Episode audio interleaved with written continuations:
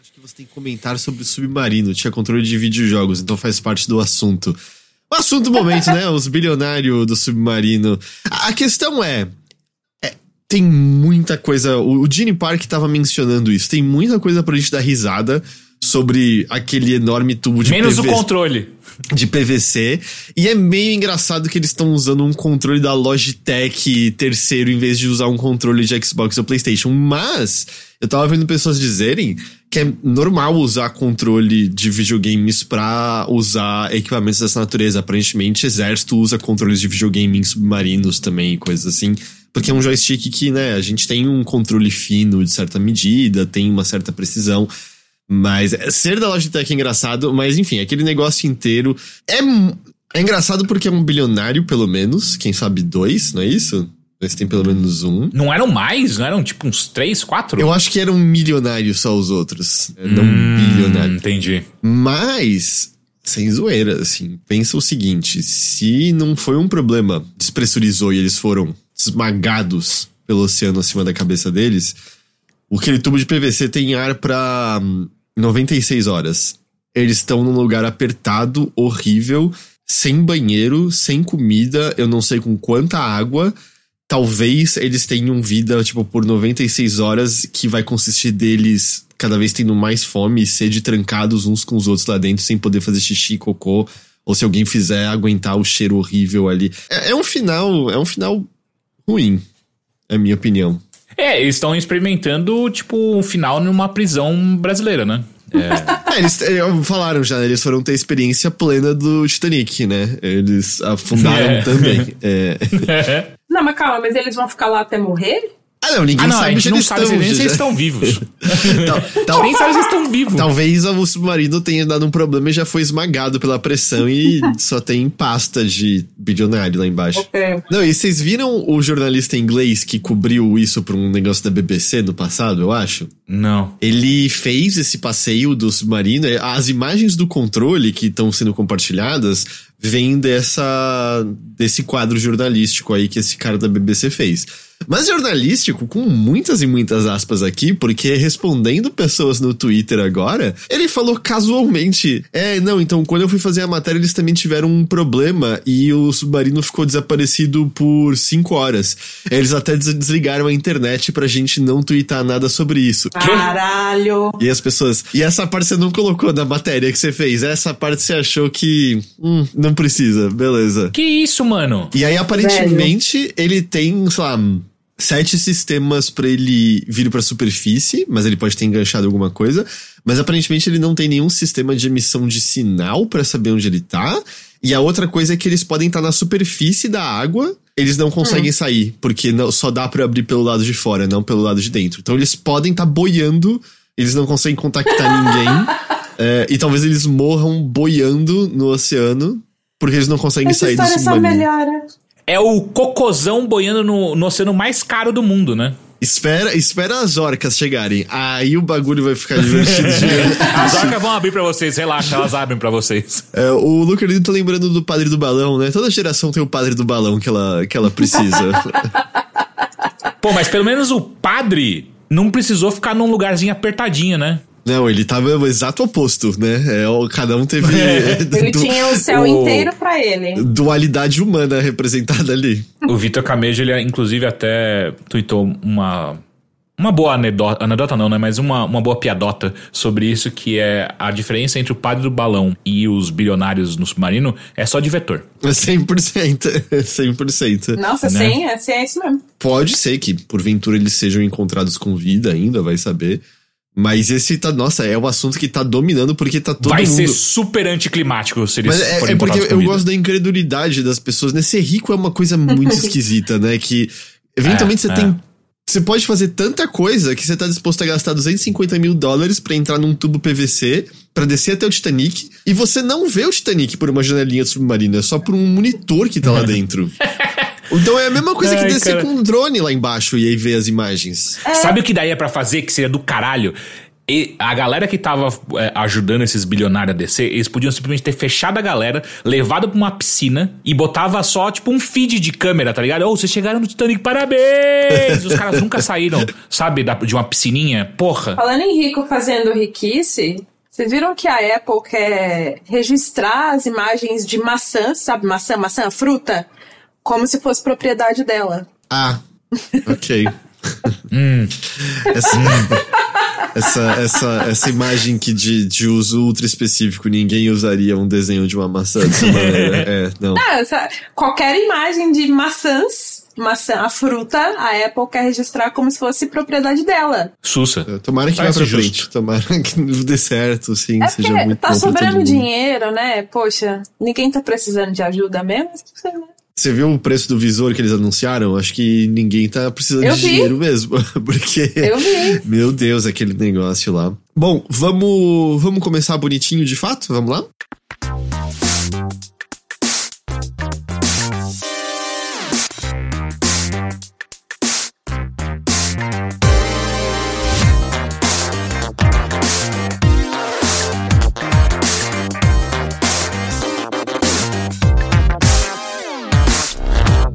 Saudações a todos e bem-vindos a mais uma edição do Mothership, podcast de videogames e outras formas de entretenimento eletrônico do Overloader. Eu sou seu anfitrião Heitor de Paula, eu tô aqui com Jéssica Pinheiro. Olá a todos e todas e todes, espero que vocês estejam bem. E também tô aqui com Caio Teixeira. Olá! Tudo bem, boa gente? Boa noite, boa noite. Como estamos nesta noite de terça-feira? Tudo bem com vocês? Bem. Frio. Tá, tá frio pra cacete. Mas prefiro frio do que calor. E você, GG? Eu tô. com. Pera aí, que eu tô processando. A minha mente tá tão a mil. E olha que, tipo, hoje, que é o dia de gravação, eu peguei o dia pra folga ainda. Mas claramente a minha cabeça não entrou nesse mood ainda, né? Não, a pergunta mas, assim, que eu fiz foi muito complicada. Como é que você tá, GG? Eu. Tô... Parece eu na minha terapia hoje. hum... eu, eu fiquei imaginando a GG dando uma desativadinha, sabe? A cada momento, assim. é lag. Foi exatamente isso. Mas, ó, é, hoje, em particular, é, estou tentando descansar, principalmente a minha cabeça, que estava mil esses últimos dias. E eu trabalhei assim freneticamente, inclusive fim de semana, para desovar todos os textos de prévia que eu tinha para lançar né, do, do Summer Game Fest e tudo mais. E hoje também, que é o dia, meu primeiro dia de folga, que eu também peguei uma folga amanhã, eu peguei um gatinho pra adotar. Você pegou porque é seu dia de folga amanhã, né? Já é cada folga pegando um gatinho. né? Exato, é, meu dia de folga. Tá, vou pegar um gatinho. Não, mas assim, eu, eu acho que eu já tinha. Não sei se eu já tinha falado em algum Mothership sobre isso, mas aqui no condomínio é, tem, tem alguns gatinhos que ficam por aqui, né? E tem um em particular que ele é tão mansinho e tão comunicativo e tal, que a galera, assim, adotou ele, basicamente. Só que ninguém nunca queria pegar ele para criar, né? Ele, o pobrezinho sempre ficava lá tomando chuva e frio e tal. Aí, um dia desses, semana passada, uma, uma das senhorinhas que também alimenta ele, né? Que somos em quatro que alimentam ele. E, e os outros gatinhos também, que vêm, que, que aparecem aqui no condomínio. Daí uma das senhorinhas se, é, se sensibilizou muito, porque estava muito frio. Aí eu ajudei ela, levei ela para casa dela e tudo mais, porque né, eu não podia trazer para cá direto, porque eu ainda não sabia se ele era positivo para FIV-FeLV, né, para não contaminar os meus. Uhum. Daí a gente levou ele na segunda de manhã na clínica para fazer o exame de sangue, FIV-FeLV, para ver se tá tudo bem. E aí saiu o resultado já tudo certo, aparentemente, e ele deu negativo para FIV-FeLV. Daí peguei ele lá da casa da senhorinha e trouxe pra cá. Então ele tá aqui, primeiro dia dele, tá isolado no meu escritório, e aí vou fazer adaptação. Ele já vai ser castrado daqui a dois dias, e é isso. Vamos aí numa nova aventura. Que tava oh, tranquilo, né, Gégé? Tava faltando emoção. tava faltando emoção na minha vida, né? Eu precisava de mais uma coisa. Então agora, Sei quando você estiver é. ao vivo, tem chance da gente ver o Tigrão pulando em você? Exatamente. Teixeira, quantos bichos você adotou essa semana? Eu adotei cinco. É uma semana normal pra você. O Tony Lameira falou, Heitor, já fizeram uma conta na Kik, aparentemente tem muita gente migrando pra lá. Então, eu até né, ia fazer só pra ter. Eu não boto muita fé nessa grande migração para a Kik. E a Kik, a Kik também não é um, um, uma subsidiária de um rolê de aposta? Eu acho que é tudo financiado por coisas de aposta lá dentro, se eu não tô enganado, sim. Top, maravilhoso. Eu acho muito bom isso aí, viu? O nome começou a ganhar atração, parece que essa semana, mas eu já tinha ouvido uns streamers falarem um tempo atrás disso, chamando a atenção que lá era de maneira muito mais prolixa, coisa de, sei lá, passar um filme inteiro do que na Twitch, sabe? Não que na Twitch não tenha isso.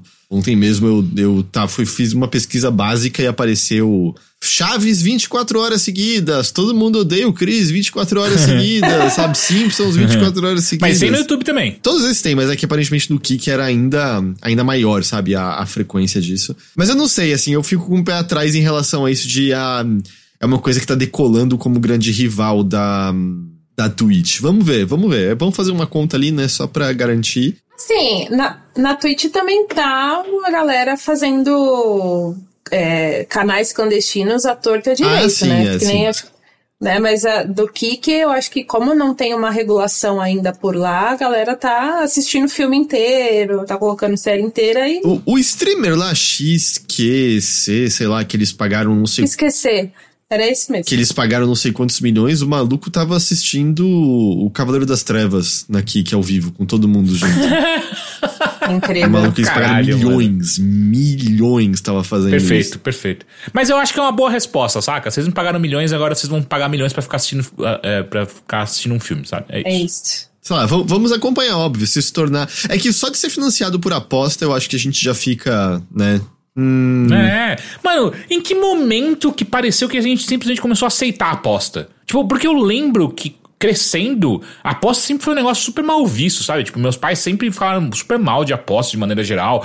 Não pode. Tinha sempre a história do tio que perdeu tudo na aposta e tal. E de repente, toda molecada tá, tá, tá apostando em coisas de esporte, essas porra. O que aconteceu? Você já se respondeu no molecada aí. Mas eu, molecada, não podia. Por que, que essa molecada pode Internet. agora? Porque é outra geração. É outra geração agora, Teixeira. Então, ó, se você que escuta a gente faz parte dessa molecada ou simplesmente aposta, para de fazer essa merda. Por favor, não seja O burro. meu, é, o meu irmão, ele tá todo jogo de futebol, ele aposta alguma coisinha, ele... Ai, mano. Ele falou que ele tem ganhado, sei lá, 4 reais por semana, porque ele faz aposta pequenininha. Porra, né?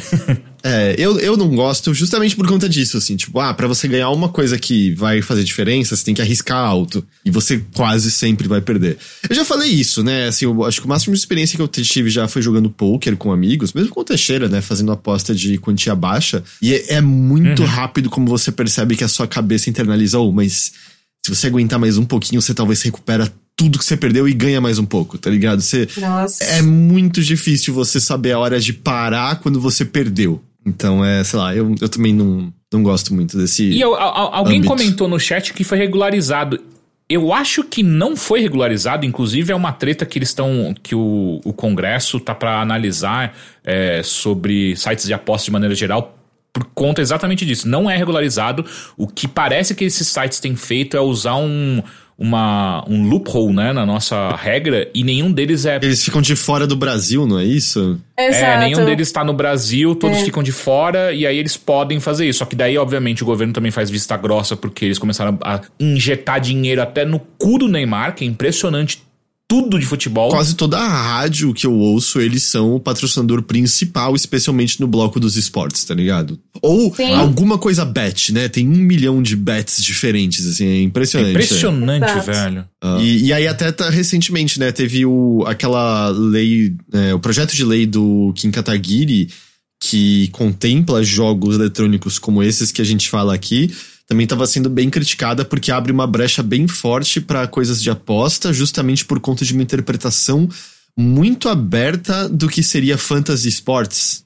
Ah, Sim. sim, é, pode crer. Tem essa treta. É o lance que a galera faz simulação baseado na vida real, né? De, de times que eles montam e coisas assim.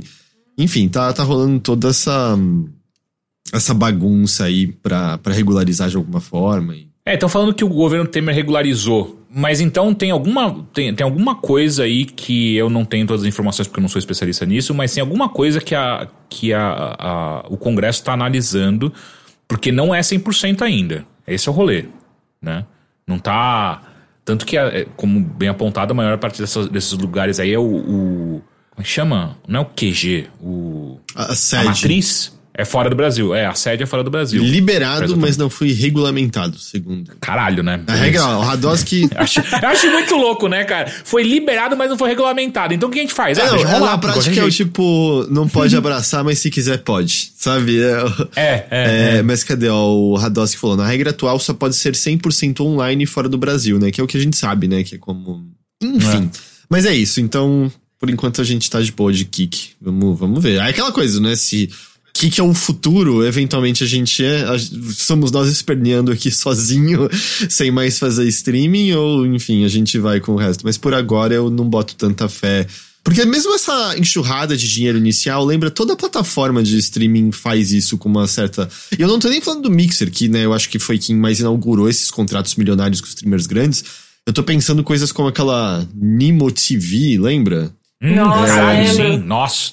Foi todo mundo de LoL foi pra lá. Sim. É, então, porque no começo tinha umas taxas né, de ganho pro streamer altíssimas, mas era uma coisa totalmente maquiada pra atrair pessoas, não sustentava e desapareceu do dia pra noite, né? Sem nem. É, aquela coisa foi bizarra, assim. Vários streamers falando, nossa, a gente não foi nem avisado, e eu lembro que de bastidor a gente tava ouvindo sobre o fechamento iminente daquilo, tinha, sei lá, um mês, sabe?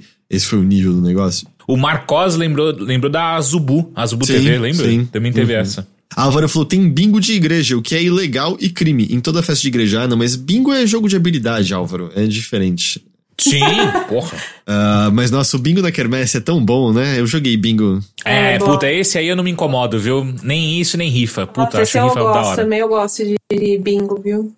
Nossa, É. são senhorzinhos aqui. Minha família, ela tem muita tradição de toda e qualquer festa, é, minha mãe vai em, sei lá, loja de 1,99 e compra toda a tralha possível, biscoito barato, pote, tapauer, essas coisas assim, e a gente faz bingo de família Da hora. ganhando essas tralhas, entendeu? Incrível. Da hora. E aí é sempre da hora. assim, tem tipo cinco lixos muito lixos e um prêmio e um prêmio mais ou menos de verdade, sabe? Eu ganhei, eu ganhei creme pra cabelo cacheado da última vez. Na verdade o que aconteceu foi que eu ganhei biscoito e uma das crianças presentes ganhou creme de cabelo cacheado. Aí eu troquei, entendeu? Eu consegui barganhar. Porra, não, caralho, então a criança bem, não sabe, o bem. creme de cabelo era muito mais valioso que o biscoito.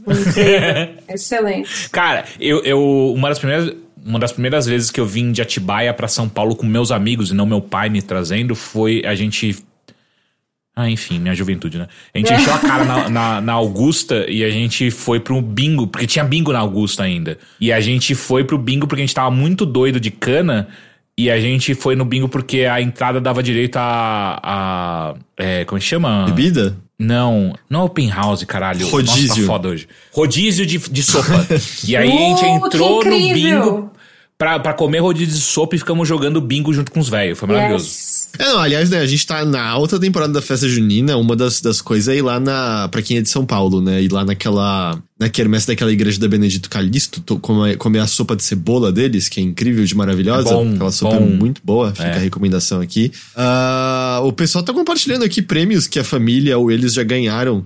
Uh, Joaquim ganhou 3 quilos de palmito no bingo da cidade dele. Bom pra cacete.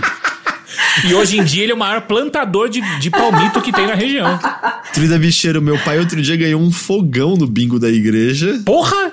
O Luke Foda. Lindo já ganhou uma sanduicheira, o Fábio ganhou uma bicicleta. Caralho. Eu já ganhei um outro jogo O de Lucas- bingo. Eu já ganhei um o bingo no Lucas bingo. ganhou um frango assado no último bingo de igreja dele. Ai, ai, Muito ai. bom, cara. Bom, vamos lá, vamos falar de videogames. GG, Vamos. Foi. você pode falar de mais coisas que você viu ali juntinho do Jeff Keighley desde as semanas passadas, certo? Caíram alguns embargos. Caiu especificamente um embargo. Tem outro que só vai cair em julho. Hum. E esse que caiu, né, que eu já posso falar, é de Armored Core 6 Fires of Rubicon. Que é o próximo grande lançamento aí da From Software, né? Que é grande conhecida aí pelos Dark Souls, Demon Souls, Bloodborne, etc. Esses joguinhos aí que ninguém conhece. Lá no Summer Game Fest Play Days, né, que era onde a gente podia testar os jogos, o Armored Core ele tava disponível para assistir uma apresentação só, e os desenvolvedores eles estavam jogando ao vivo. Então, tipo, não era que nem o do Alan Wake que já tava, tipo, né, gravado e tudo mais, os caras já tinham ensaiado, etc e tal. Ali, o, o do Armored Core, a gente tava vendo os devs jogando, tipo, ao vivo, né? Hum. É, e, bem, vou contar para vocês o que, que eu assisti e por que, que eu estou agora muito hypada pra, pra chegada de Armored Core 6. Mas antes, um disclaimer. É, hum. Eu devo ter jogado algum Armored Core da época do PlayStation 1. Eu não me lembro qual. Eu era uma criança. Eu não sabia o que eu estava fazendo. Mas eu me lembro que eu, que eu já toquei nessa, nessa franquia. Mas depois uhum. de adolescente adulta, eu nunca mais retornei para ela. Então, assim, tem, vocês vão perceber que eu sou bem noob, né? Porque eu só tive esse contato aí quando eu era criança. Mas de toda forma, é, eu estou muito empolgada por seis. Por quê? Na apresentação lá que eles, que os desenvolvedores da, da Bandai Namco fizeram lá, né, da, aliás, da, da From Software, software barra Bandai Namco, né, porque a Bandai Namco está distribuindo, mas enfim, eles estavam lá apresentando pra gente. Bom, a, a, apresentação começava já com um robô, né, o, o, o seu, seu robô, que eles já tinham montado, já tinham personalizado e tudo mais, meio que num hangar, assim, numa mega construção metálica. Peraí que eu vou só falar o nome do meu gato que ele tá tentando entrar aqui no escritório. Ringo! Esse não é o nome da estrutura metálica, ok? Só para deixar claro para todo mundo. É só o meu gato que ele está tentando desesperadamente entrar no escritório. Mas é, tá, ele estava numa estrutura metálica e tudo mais, que era assim, enorme, enorme, enorme. E aí, uma das coisas que chamaram muita atenção na apresentação, que né, os devs iam comentando e tudo mais, é que, tipo, ó, é, isso aqui não é um Soulsborne, né? Inclusive até o Hidetaka Miyazaki já tinha confirmado isso lá na época do, do anúncio do jogo. Tipo, ó, não é um Soulsborne de robô, galera. Calma, não é. E aí um dos devs lá presentes falou, ó, então não é Soulsborne, mas a gente tá colocando a filosofia da From Software, dos jogos da From Software aqui. E aí, tipo, o que, que ele quis dizer com isso? É que, tipo, ó, a gente vai fazer é, batalhas com chefes muito desafiadoras, né? Que meio que virou uma marca registrada dos jogos da, da do estúdio mesmo. E uma coisa que, que eu gostei que eles comentaram é que vai ter um, um level design inteligente, né? Então, acho que a gente pode esperar alguma coisa aí nível Dark Souls. Pelo menos eu fiquei com essa expectativa, né? De que o level design das coisas vão ser, vai ser, tipo, inteligente. Você vai poder pegar uns atalhos, de repente sair lá não sei aonde, sem perceber. E você vai interconectando, assim, o cenário aos poucos. E eu, eu acho isso fantástico em Dark Souls. E, pelo que eu entendi, eles vão trazer um pouco disso pro Armored Core 6. E aí, seguindo a apresentação, a parte de personalizar os robôs, ele, tipo, deixou um pouquinho para depois, mas ele mostrou algumas coisas ali que, que dá para fazer, que, né, que o, que o robô podia fazer, que o mecha podia fazer. Então, dava para ele conseguir atirar nos, nos robôs adversários à distância. Se eu não me engano, ele tava com uma, uma, tipo uma, uma espingarda mesmo de plasma. E também dava para atacar no corpo a corpo ali com os chutes e, e socos e tudo mais. Uh, então, assim, não é nada de Soulsborne, não espere um Soulsborne de, de robô gigante. Até porque ele é muito dinâmico, tipo, você consegue se movimentar com o robô para qualquer direção, e ele meio que você pode andar normalmente nos cenários, mas a graça mesmo, pelo que eu vi ali dele jogando, era você usar o, o, o jetpack, né, que fica nas costas do robô, para você deslizar e planar por aí à vontade. E isso me pareceu tão delicioso assistindo ele jogar. Parece que a, a movimentação e a exploração, assim, parece que é uma delícia com isso, sabe? Uhum. Enfim, mas ele estava basicamente nessa construção e se infiltrando lá nela cada vez mais. Não deu para ver muito dessa questão do level design inteligente que eles comentaram que vão aplicar, mas o, né, era mais uma demonstração para a gente ter uma noção do, de como é o jogo mesmo. E ele foi entrando e, enfim, enfrentando vários inimigos e tal. Eram robôs assim que, tipo, não dava nem pro cheiro. Não, não sei se é por conta de que o, o, o mecha do, do, do, que o Dev estava controlando já estava tipo, com umas peças muito robustas e tudo mais, mas eram assim, fichinha. Eu, só para entender, assim, qual é a agilidade? Eu, eu, nunca joguei Armored Core e eu tô ligado que meio que muda um pouquinho a quinta série, mas qual é a agilidade desses mechas? A gente tá falando de. Depende como você constrói. Depende de como você constrói, exato. A gente tá falando de coisas mais próximas de um tanque do que, sei lá, Zone of the Enders, assim, do que, do que Gundam. tipo, Gundam, eles são bem rápidos voando no espaço, não são? Não. Não? Não. Ó, eu, eu, eu, não consegui evitar e eu assisti um vídeo relativamente grande do VAT Vidia que é um, um youtuber que fala bastante sobre séries ah, de maneira pode geral. crer. Tal. O vídeo dele é bem completinho. É, ele fez um vídeo e- bem completo. E a From chamou ele, fez um vídeo, parece que foi só pra ele, saca? É, é um vídeo muito legal e ele mostrou, contou algumas dessas coisas, saca? E essa questão da liberdade da velocidade do robô, Heitor, é muito sobre como você constrói seu robô, que é da série, né?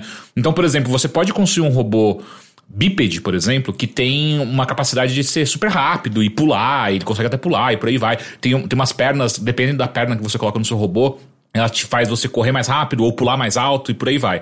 Você também pode colocar como se fosse um uma esteira de tanque. E aí o seu, o seu robô não é tão ágil, mas ele consegue. Geralmente ele consegue colocar mais equipamentos nele. Então tem mais arma, tem mais capacidade de, de escudo e por aí vai.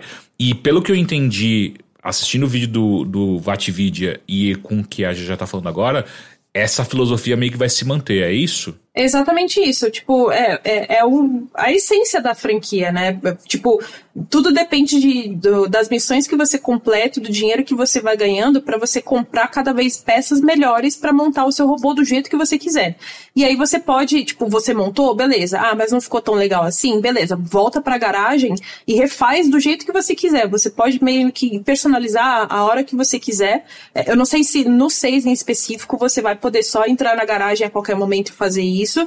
Ah, e- Mas eu vou chegar lá no momento que ele que, que o desenvolvedor meio que mudou algumas peças para dar uma diferenciada. Mas ó, só complementando o que o Teixeira falou, a, a essência de Armored Core é isso. Você compra as peças, você monta o seu robô do jeito que você quiser. Então, a mobilidade dele, a agilidade, a defesa, a resistência, os tipos de armas que ele usa, tudo depende de- do- das peças que você colocar nele.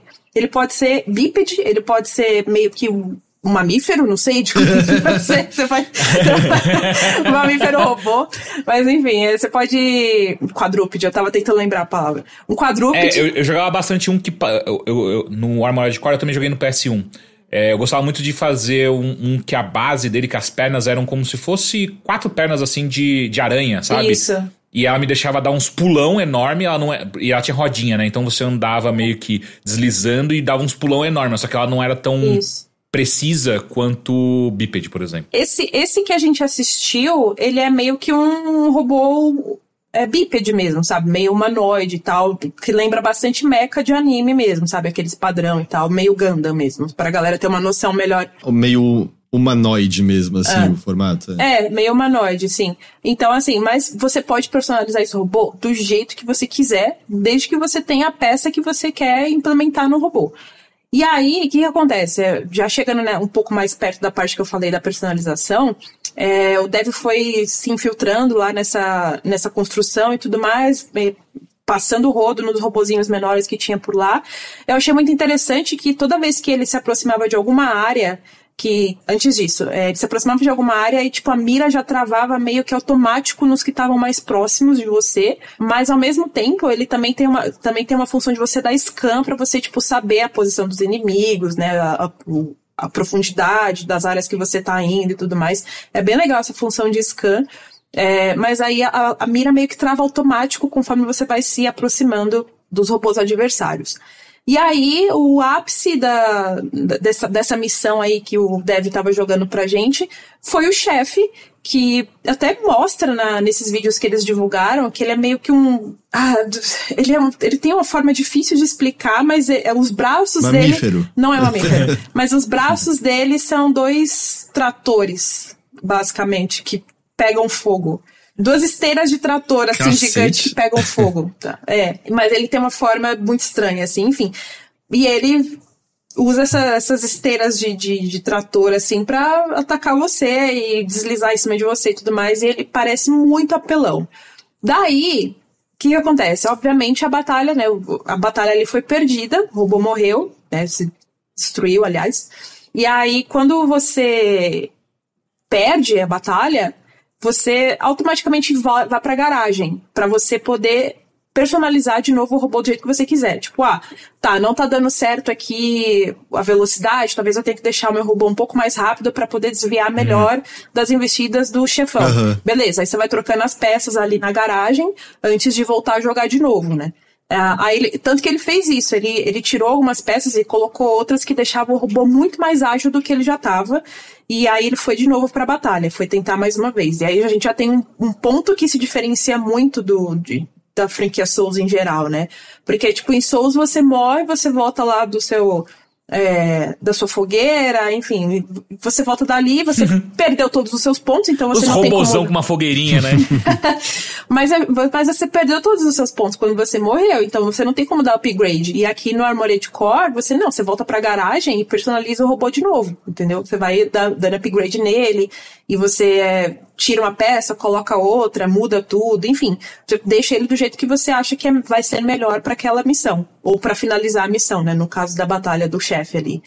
E aí, beleza, aí ele deixou o, o mecha dele mais ágil ainda, foi lá e tentou de novo, morreu de novo, destruiu de novo o robô. Daí, novamente, ele tentou deixar o robô com, um pouco, uma, com a destreza um pouco melhor e partiu de novo pra batalha. Então, tipo, nessas duas tentativas dele, ele mudou algumas coisas no robô que dava pra notar a diferença. Tipo, na primeira ele tava mais rápido e na segunda a defesa dele já tava um pouco melhor também. Ele já tava aguentando um pouco mais a- as porradas do, do chefão também. Só que novamente ele morreu. E aí a, a apresentação meio que terminou assim propositalmente sem a gente saber o desfecho dessa batalha. E eu fiquei tipo me- agoniada. porque Eu queria muito saber como era, o, o que que acontecia quando você matava esse chefão aí da demonstração. Mas ficou por isso. Já eu tenho boas notícias. Dia 25 de agosto você pode responder por você mesmo. Mas é isso, deu pra ter uma ótima noção. Eu fiquei hypada pra, pra jogar Armored Core 6. Acho que a apresentação fez o. o- cumpriu o que, o que prometeu, que era apresentar pra gente o jogo, dar umas noções de como que é a movimentação, de como que é a personalização, principalmente, e de como são a- as estruturas, de como é a navegação e tudo mais. E é isso, eu fiquei hypada. Quero jogar em 25 de agosto agora. Da hora, da hora. É, vai ser meu primeiro Armored Core. Eu nunca encostei na série. Eu era viciado nessa porra desse jogo no PS1, né? Nunca mais joguei também, mas eu gostava. Nossa, eu jogava o dia inteiro esse negócio. E só comentar é, é, dois pontos que eu acho que são super legais que o, o, o vídeo do VAT mostra, que eu acho que é legal pra galera também ficar esperta pra entender um pouco de. Tem uma outra coisa que eu acho que, que o Armored Core 6 bebe da fonte da From, que é super simples, mas eu acho que dá deixa mais claro pra galera, que é. A gente já falou, né, que quando você chega num lugar, a mira trava, né, já no inimigo, o inimigo mais próximo. E aí eh, o VAT estava chamando de do- dois tipos de mira, né? É o soft lock e o hard lock. O soft lock é isso que a gente já falou, tipo, você chegou num lugar e tem um inimigo que já tá na sua distância de, de ataque, o seu a sua câmera, ele já começa a mostrar, tipo, ó, se você, se você apertar agora o botão de soltar mísseis, eles vão automaticamente já pra esse para esse inimigo. Isso. E você, tipo, meio que. Você meio que sabe que a mira travou porque você ouve o bip, né? Você pip, aí você sabe que ela travou. E aí, só que você também pode fazer o hard lock, que daí é você apertando um botão pra travar a mira em um inimigo específico.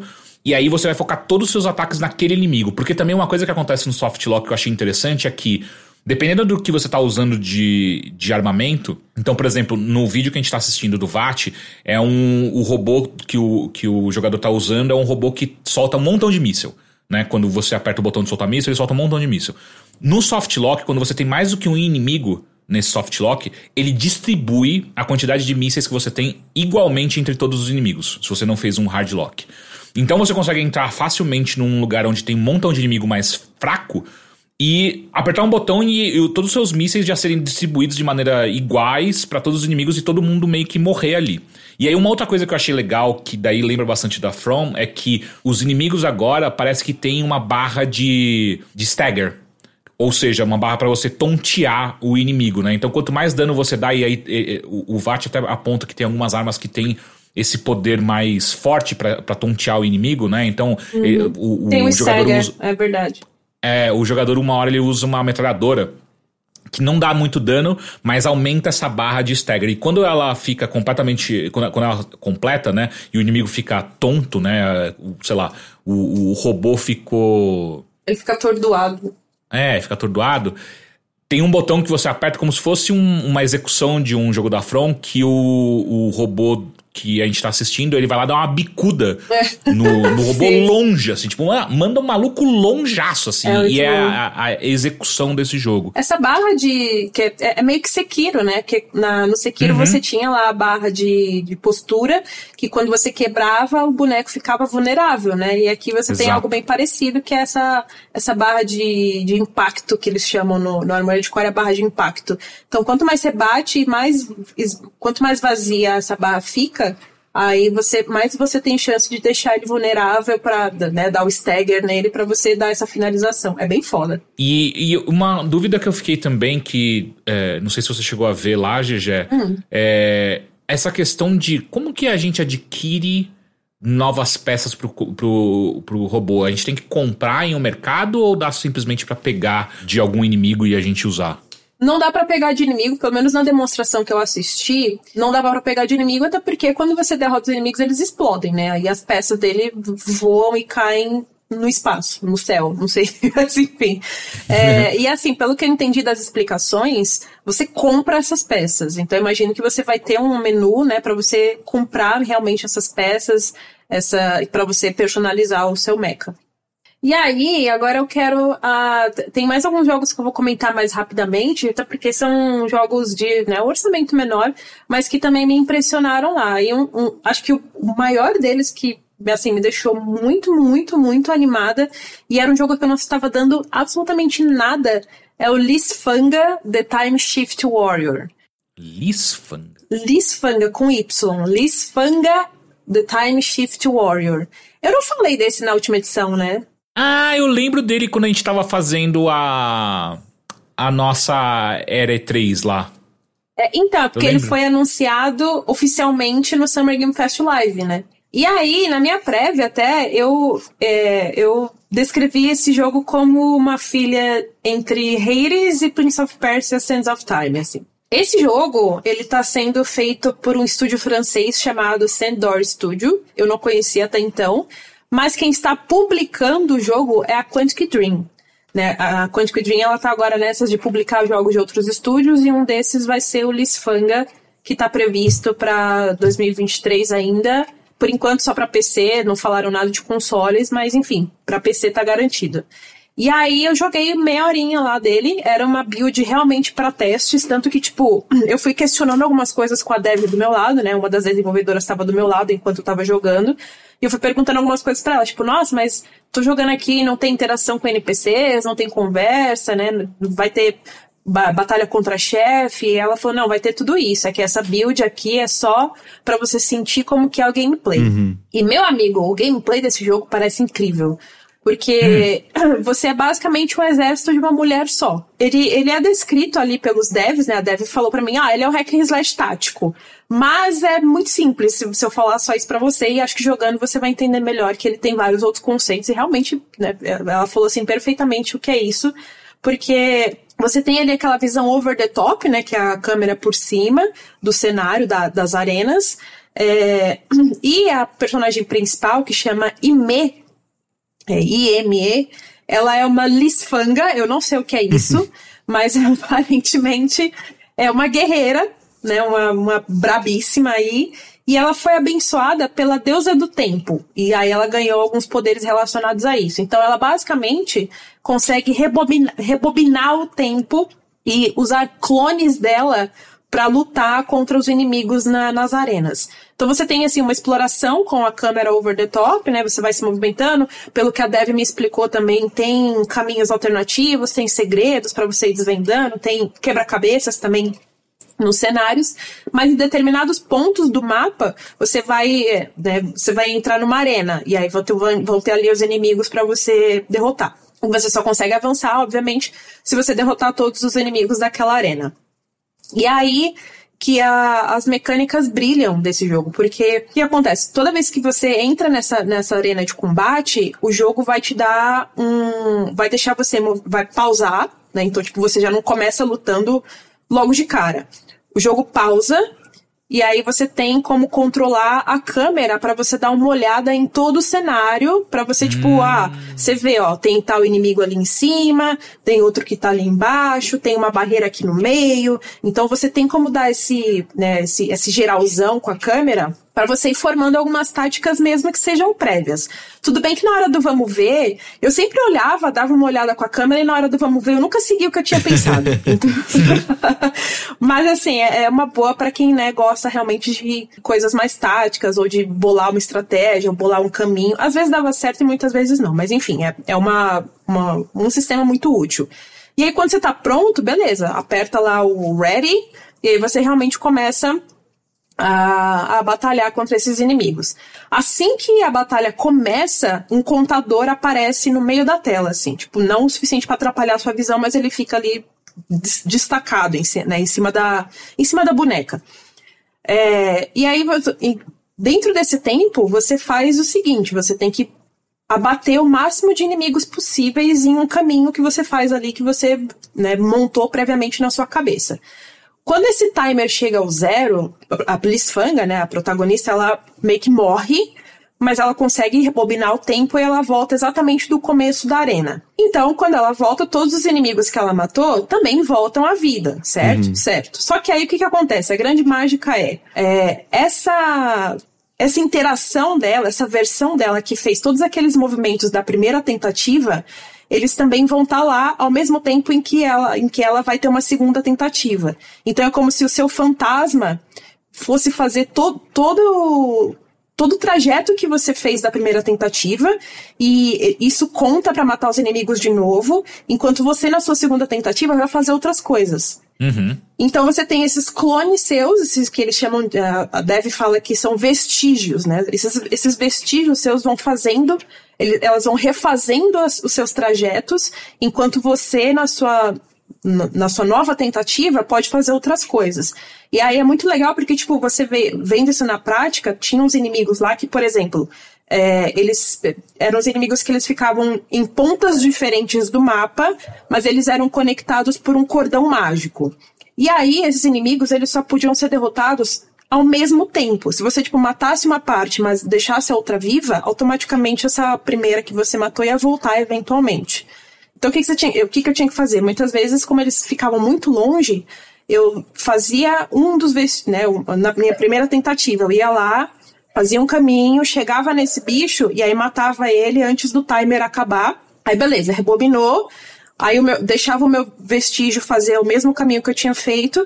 E aí, na minha segunda tentativa, eu fazia outro caminho para chegar nesse mesmo no, no, no segundo inimigo que estava conectado uhum. a esse, né? Que estava lá na outra ponta.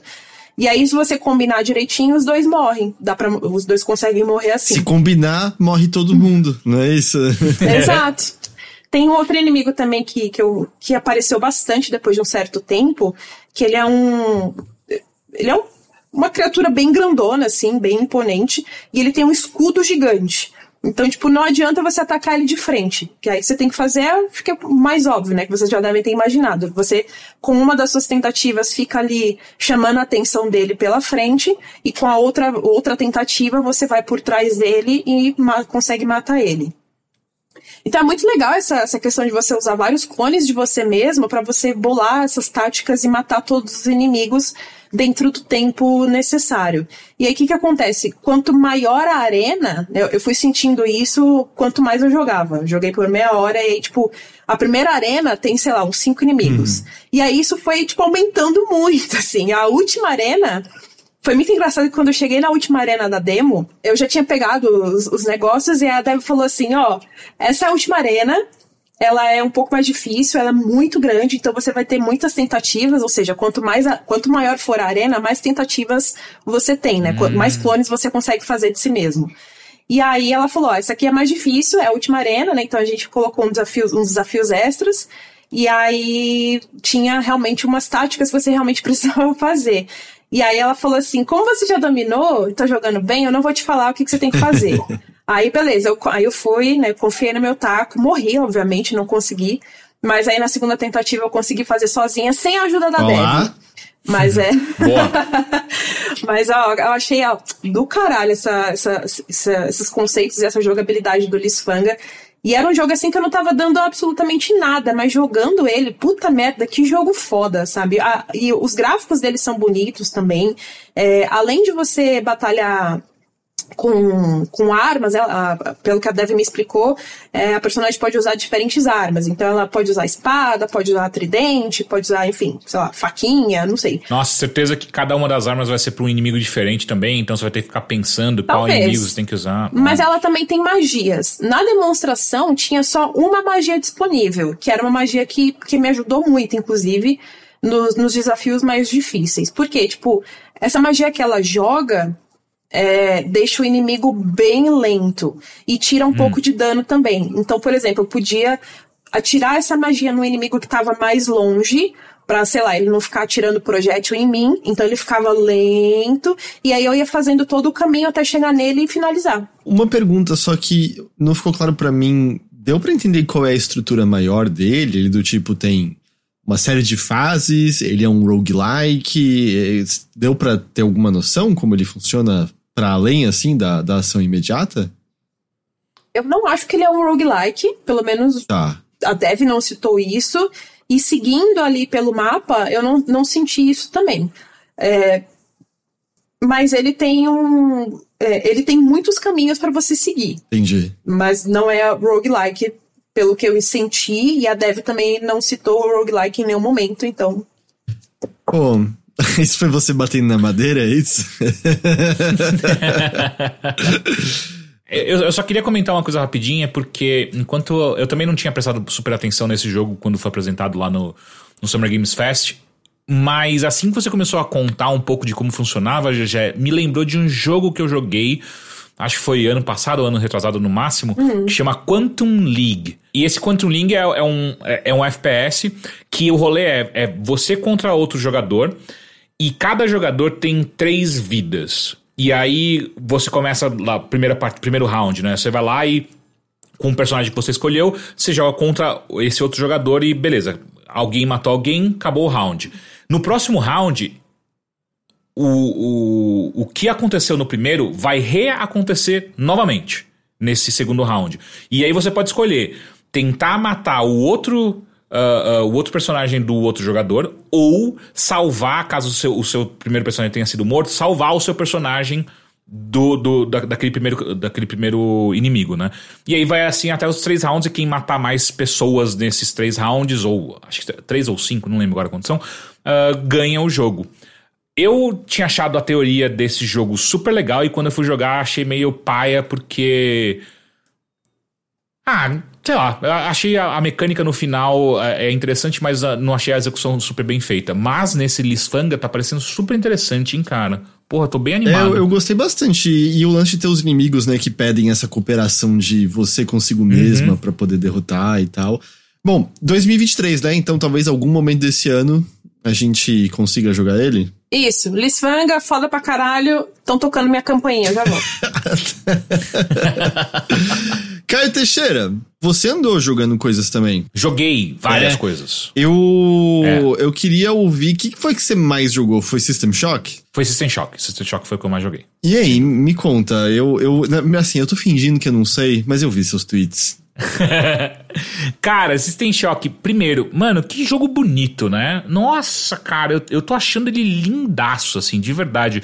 E mais, eu, eu acho que é mais pela, por algumas escolhas de, é, de paleta de cores do que necessariamente uma direção de. Não que não seja legal, mas eu acho que é mais as paletas de, de cores que eu achei muito mais interessantes e elas contrastam bastante com o que a gente tá acostumado de FPS. É, é, é, meio lá, sei lá, meio cyberpunk, sabe? Tipo, no futuro distópico. E aí, geralmente, a gente vê tudo metálico e tudo meio que monocromático. E nesse e no System Shock, ele, não, a decisão é a gente vai fazer as coisas vibrantes, bonitas, é, com cores que não são simplesmente cores acinzentadas, sabe? Tipo, tem um roxo super bonito que tem em vários momentos da fase e tal. É, é engraçado, não é que ele não passe um clima relativamente sombrio, uhum. sozinho, mas ele tem, né, mais cor do que o seu shooter sombrio Sim. médio dos últimos 10 anos, né? Justamente remetendo uma coisa mais Acho que da época do System Shock original, né? Em que a gente tinha o uso mais dessas cores dessa maneira, né? Nesses jogos. Pois é. Então isso já me chamou bastante atenção logo no início do jogo. E a outra coisa que também me chamou bastante atenção foi a, o nível de liberdade que você tem de. Assim como você tem em outros jogos como Deus Ex, por exemplo, de, de você poder pegar absolutamente, absolutamente qualquer coisa do mapa, quase, né? Tipo, qualquer coisa que tá solta no mapa você pode colocar no seu inventário, quase, né?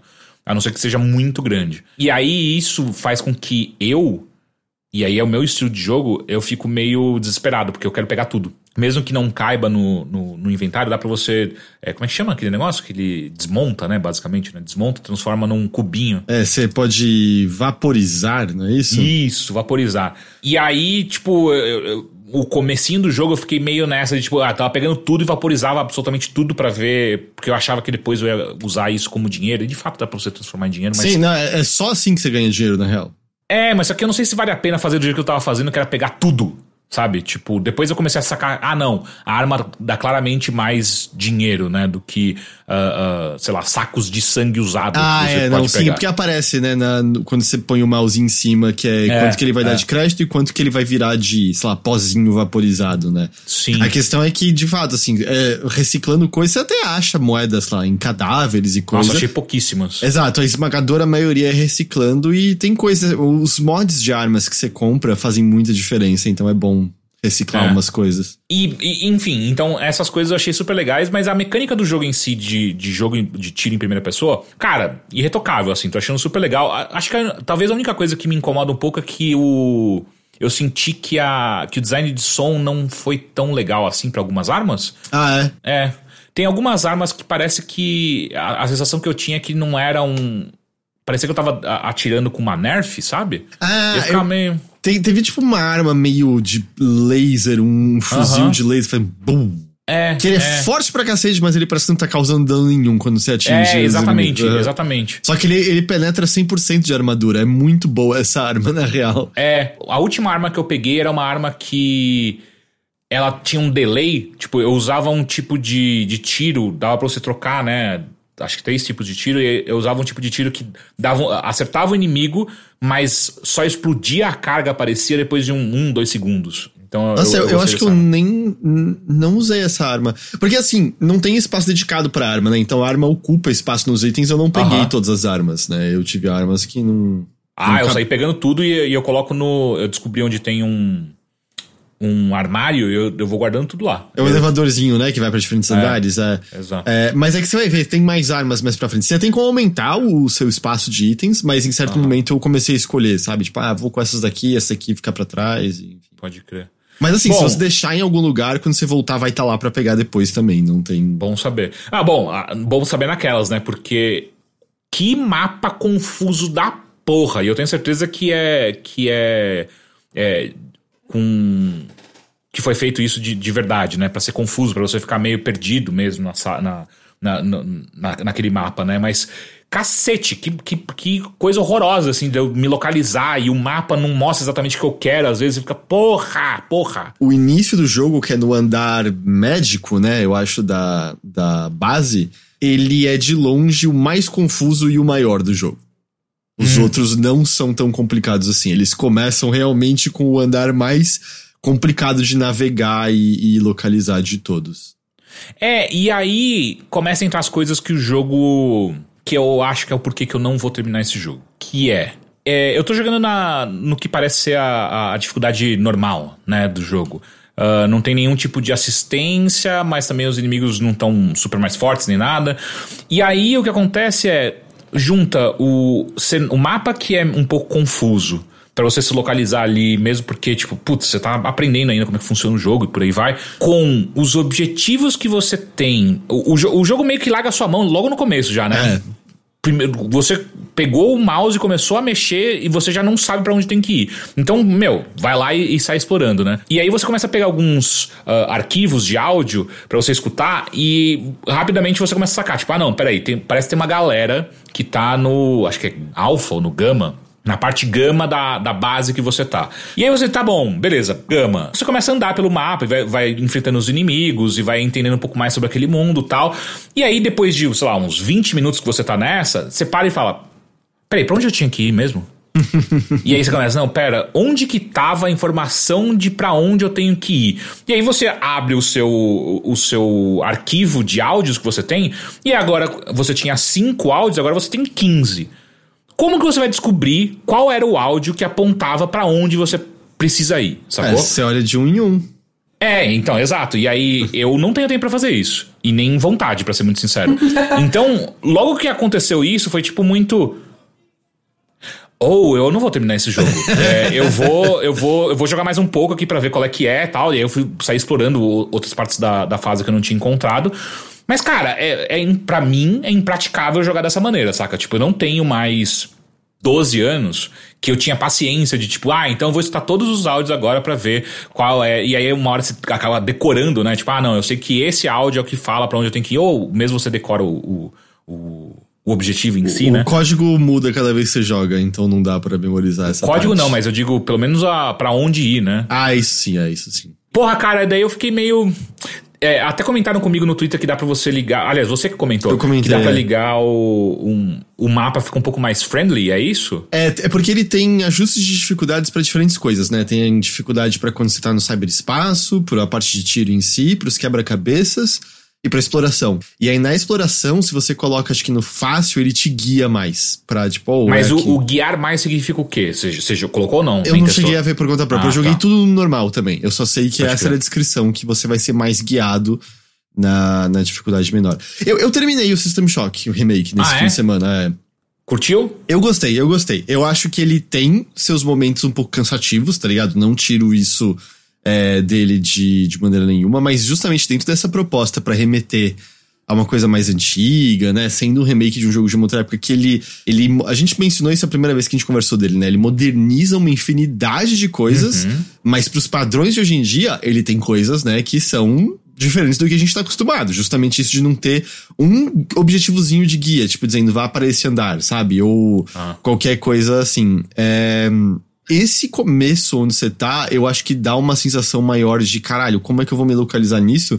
Mas ele, na real, é um jogo que consegue dividir bem, assim, o seus grandes capítulos, ele. Eu acho que eu mencionei semana passada, mas você não tem acesso à nave inteira de uma vez. Você tem que meio que dar uma explorada e finalizar um quebra-cabeça grande de um, acho que três ou quatro andares, antes de abrir a próxima parte da nave, resolver um quebra-cabeça grande. E aí sim conseguir chegar na parte final do jogo, sabe? Então ele. Entendi. Ele até que é bom é, de. De aos poucos, sabe? Introduzir certa complexidade. Mas eu tive muitas vezes que eu tava completamente perdido. Completamente. Eu já tive, eu tive várias vezes desse jogo que foram horas seguidas de eu andando, explorando andares, olhando de sala em sala, tentando lembrar o que, que era que eu precisava pra poder seguir em frente, sabe? E às vezes é uma salinha específica que tinha uma coisa. Por exemplo, uma coisa que tinha me travado completamente era um andar que tinha umas portas fechadas. Eu já tinha feito na parte que eu tinha aberto, eu sabia o que eu precisava fazer, mas eu não conseguia chegar lá. E aí, eventualmente, eu falei, sushi, pelo amor de Deus, o que, que eu tenho que fazer? Que eu não aguento mais, eu tô travado. E o pior de tudo era uma chave que eu não tinha pego no chão, numa sala. Puta. Era só isso, tá ligado? Não tinha Nossa. nenhum grande quebra-cabeça. Porque é isso, esse jogo ele permite esse tipo de coisa. Tu vai ter a chave lá, sei lá, do lado de um cadáver no chão. Se você não pegou, não, não vai estar indicado necessariamente que você que você perdeu. Uhum. Eu acho que até tem uns upgrades que indicam itens caídos no chão do, do, do mapa, mas eu não sei se eu tinha isso na época, eu não sei se estava dentro do corpo também, e aí ele não marca. E aí depois, uma outra coisa que também foi um pouquinho teste de paciência, eu vou tentar falar sem dar spoilers, mas eu, eu acho que dá pra entender que é.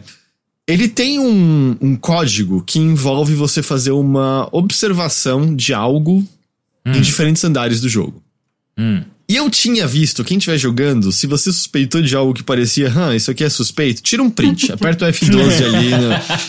Porque se é suspeito, uma hora vai, vai, ser, vai ser retomado. Só que eu fui burro, eu não tirei print e mais do que isso, eu não abri o mapa do jogo e pus marcadores, porque essa é a minha outra recomendação se você for jogar. Abre o mapa, tipo, qualquer sala que você viu algo diferente, ah, tem um computador que eu não sei interagir ainda, põe um marcador, certeza que vai fazer parte de um quebra-cabeça ali na frente.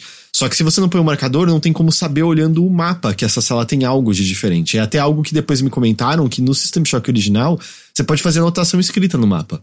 Caralho. E isso ajuda muito, né? Ajudaria muito você poder dizer, ah, computador desse negócio aqui. Mas, mas aí o que eu fiz? Eu, eu não anotei esse, esse negócio de código, eu precisava. E aí foi a hora em que eu, eu só aceitei, eu fui eu abri um guia que me mostrava o caminho certinho para cada uma das salas que eu precisava visitar. Uhum. E aí eu foi em questão de minutos eu peguei o código que eu precisava, porque se fosse para andar a esmo, andar por andar em busca de uma sala específica, para pegar um fragmento de um código específico, foi ah, eu, é ok, isso eu acho que eu tô sem paciência, sabe, para esse tanto aqui agora. Ainda mais que eu entendi depois uma das mecânicas que eu não tinha entendido. O da Total. vigilância, sabe? Do quê? Da vigilância. Ah, sim, sim, sim, sim, pode crer. O que acontece é que quanto maior a vigilância da Shodan no andar, ela vai mandar reforços de inimigos te atacarem. Às vezes você consegue ver uns elevadores secretos abrindo no chão e saindo Foi horrível inimigos. isso quando, quando, aconteceu comigo a primeira vez. Que horror. As turretas ativam para te atacar e tal. Só que nesse final do jogo, eu já tinha feito 0% em todos os andares, tá ligado? Eu já tinha destruído uhum. todos os servidores e todas as câmeras, então nem tinha esse desafio extra dos inimigos aparecerem. Então aí eu fui sem dó olhar o guia e aí eu vi o caminho certinho.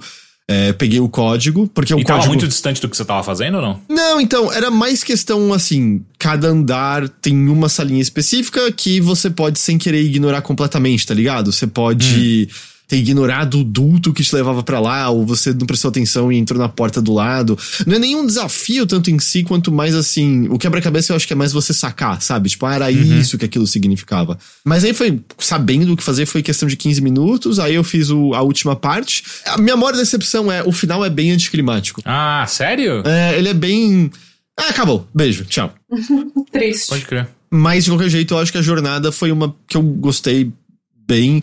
Eu, eu gosto que agora eu tenho pelo menos alguma forma de experiência com System Shock, né? Porque é um, são jogos tão emblemáticos, tão importantes, e claro, de maneira nenhuma o remake substitui o original, mas eu não tinha tido nenhum contato. Meu contato ah, inicial com isso foi, sei lá, o Bioshock, né? Ou o Deus Ex, né? Se a gente for pelo, pelo caminho ah. de de Immersive Sim. E é muito engraçado como dá para perceber a, a linhagem de Bioshock de maneira muito clara, porque justamente assim, a questão é que, pelo que eu entendi depois de terminar, eu acho que o que abraça o Immersive Sim mais a fundo, como a gente conhece, que permite muitos estilos de jogo, é mais o System Shock 2. E o Bioshock, ele é justamente um Immersive Sim meio descomplicado, né? Você ainda é. tem uma certa gama do que você pode fazer, mas não é o nível, sei lá, do Prey. Mas né? você não acha que, é... que Deus Ex não faz isso? Porque eu achei super Deus Ex também. É, não, mas Deus Ex é bem mais profundo nas mecânicas e nas ah, possibilidades, sim, sim, né? Sim. Deus Ex é, tipo, aberto, e aí você tem. É, é, bem o clássico. Você tem a rota de matar direto, a rota eu tô de falando do, dos novos, tá? Não dos antigos. Ah, sim. Mas mesmo os, os, os, novos, eu acho que eles são um pouquinho mais complexos nos seus sistemas. Uhum. Porque, por exemplo, você achou que é viável jogar furtivamente o System Shock Remake? Esse aqui? É. Não, tanto que os inimigos me viam toda vez. Imediato, eu tava andando. Né? É, é eu, tava, eu tava andando agachado na, na, na, escuridão. Quando eu chegava perto de um inimigo achando que ia ter, tipo, ah, vai ter um prompt de assassinato, alguma coisa assim. Não, ele só virava e me batia. Sim. Aliás, a gente tinha falado da inclinadinha, né? Aham. Uhum. Cara, ela, ela ajuda muito, porque os inimigos todos são hitscan, eles acertam você muito rápido. É, é. Mas com inclinadinha, tá ligado? Rola de tipo, você inclina um tiro e você ativa a animação dele de atirar de volta em você. Então uhum. ele nem anda para se aproximar de você, e aí eventualmente você pega o timing e você consegue manipular o comportamento dos inimigos para você se ferrar menos. Mas assim, foi o jogo que eu usei e abusei de quick save e quick load, tá ligado? Porque ah. é muito difícil, você morre muito rápido, não é fácil recuperar a vida. Você perde a vida rapidaço. Nossa, é tipo, mano, muito. duas porradas que você toma sem perceber, você já tá variado já. E eventualmente você até tem uma habilidade que é um escudo que te ajuda, mas ainda assim envolve você ligar o escudo e às vezes no meio da batalha você fica, caralho, o que tá acontecendo aqui? mas eu gostei, cara. Eu, eu, eu acho que foi um bom jogo, foi legal ter, justamente, né, entender um pouquinho mais o que é o System Shock, entender. Tem uma liberdade interessante, apesar dele segmentar, sabe, como você é livre nos andares da base, tem uma variedade visual interessante quando você entra na, nos andares que são dedicados a outras partes da base, né?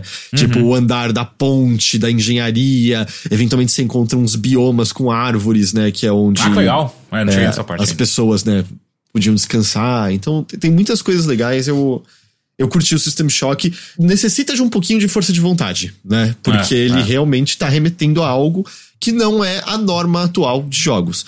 E a, isso é uma pena que é, ele tem o sistema de dificuldades para cada parte, mas não tem, se eu não tô enganado pelo que eu tinha visto, como mudar a dificuldade no meio do jogo. Então, Ah, por exemplo. começou, já era. É, então se eu não tô enganado, por exemplo, vamos supor que o Teixeira agora fala assim: ah, então deixa eu tentar diminuir a exploração pra me guiar.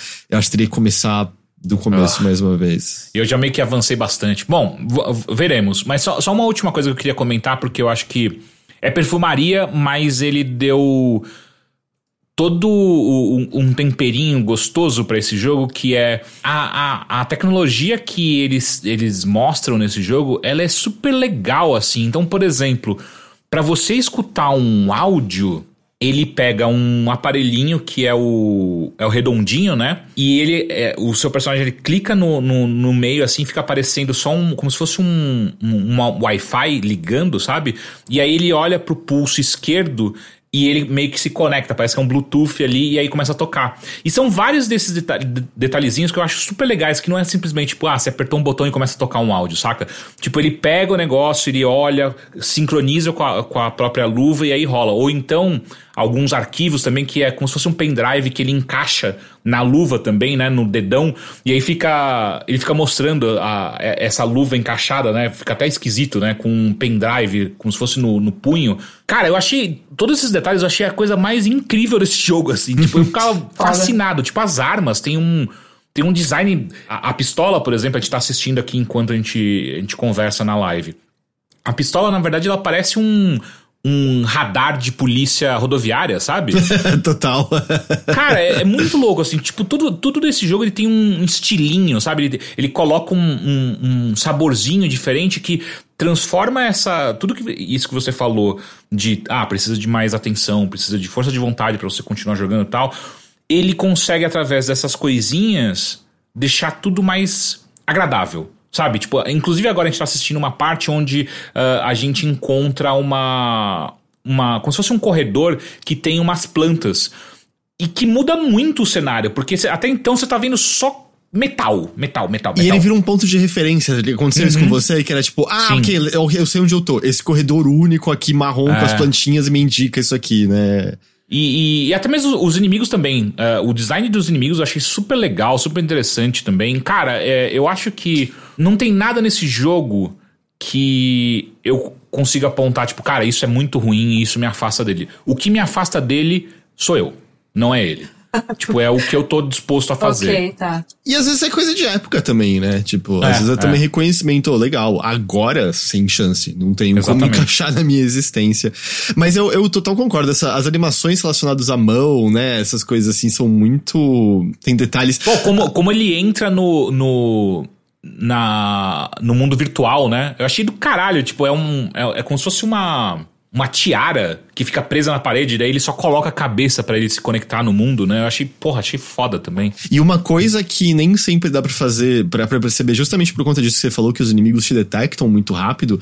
Mas, né, o- os- muitos dos inimigos são ciborgues que a Shodan criou, né? Ela pegou a tripulação e, contra a vontade, né?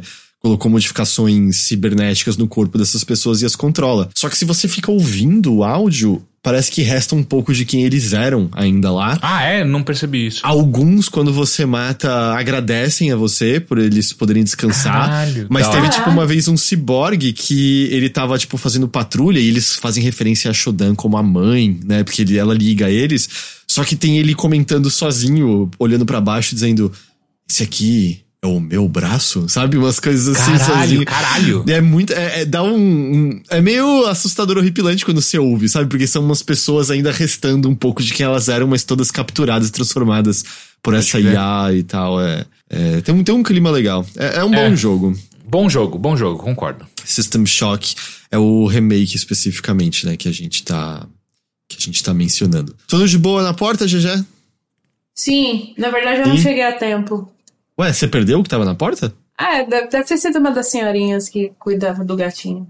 Ah, tá. Eu achei que você tinha perdido comida, alguma coisa Não, assim. não. Eu já ia ficar triste, nossa. Não, não. Nada. Eu perdi a, pe- a pessoa que tinha tocado a campainha. É, mas, mas Gi, você tem outras coisas que você queria comentar que você chegou a jogar lá?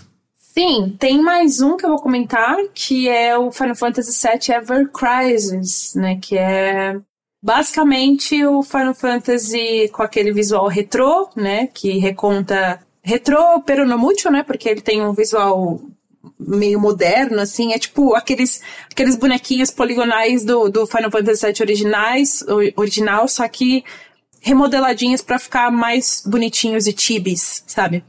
Uhum. É, e ele reconta os principais eventos de Final Fantasy VII e, e Crisis Core. Só que aí tem uma, uma coisinha que, né, que é o que vai chamar a galera para jogar isso daí, porque tem elementos de história novos sobre o Sephiroth. Aparentemente, o, roteiri o mesmo roteirista que fez o roteiro do Final Fantasy VII Remake é, tá fazendo uma história nova que vai contar o passado do Sephiroth, quando ele era um jovenzinho da Soldier.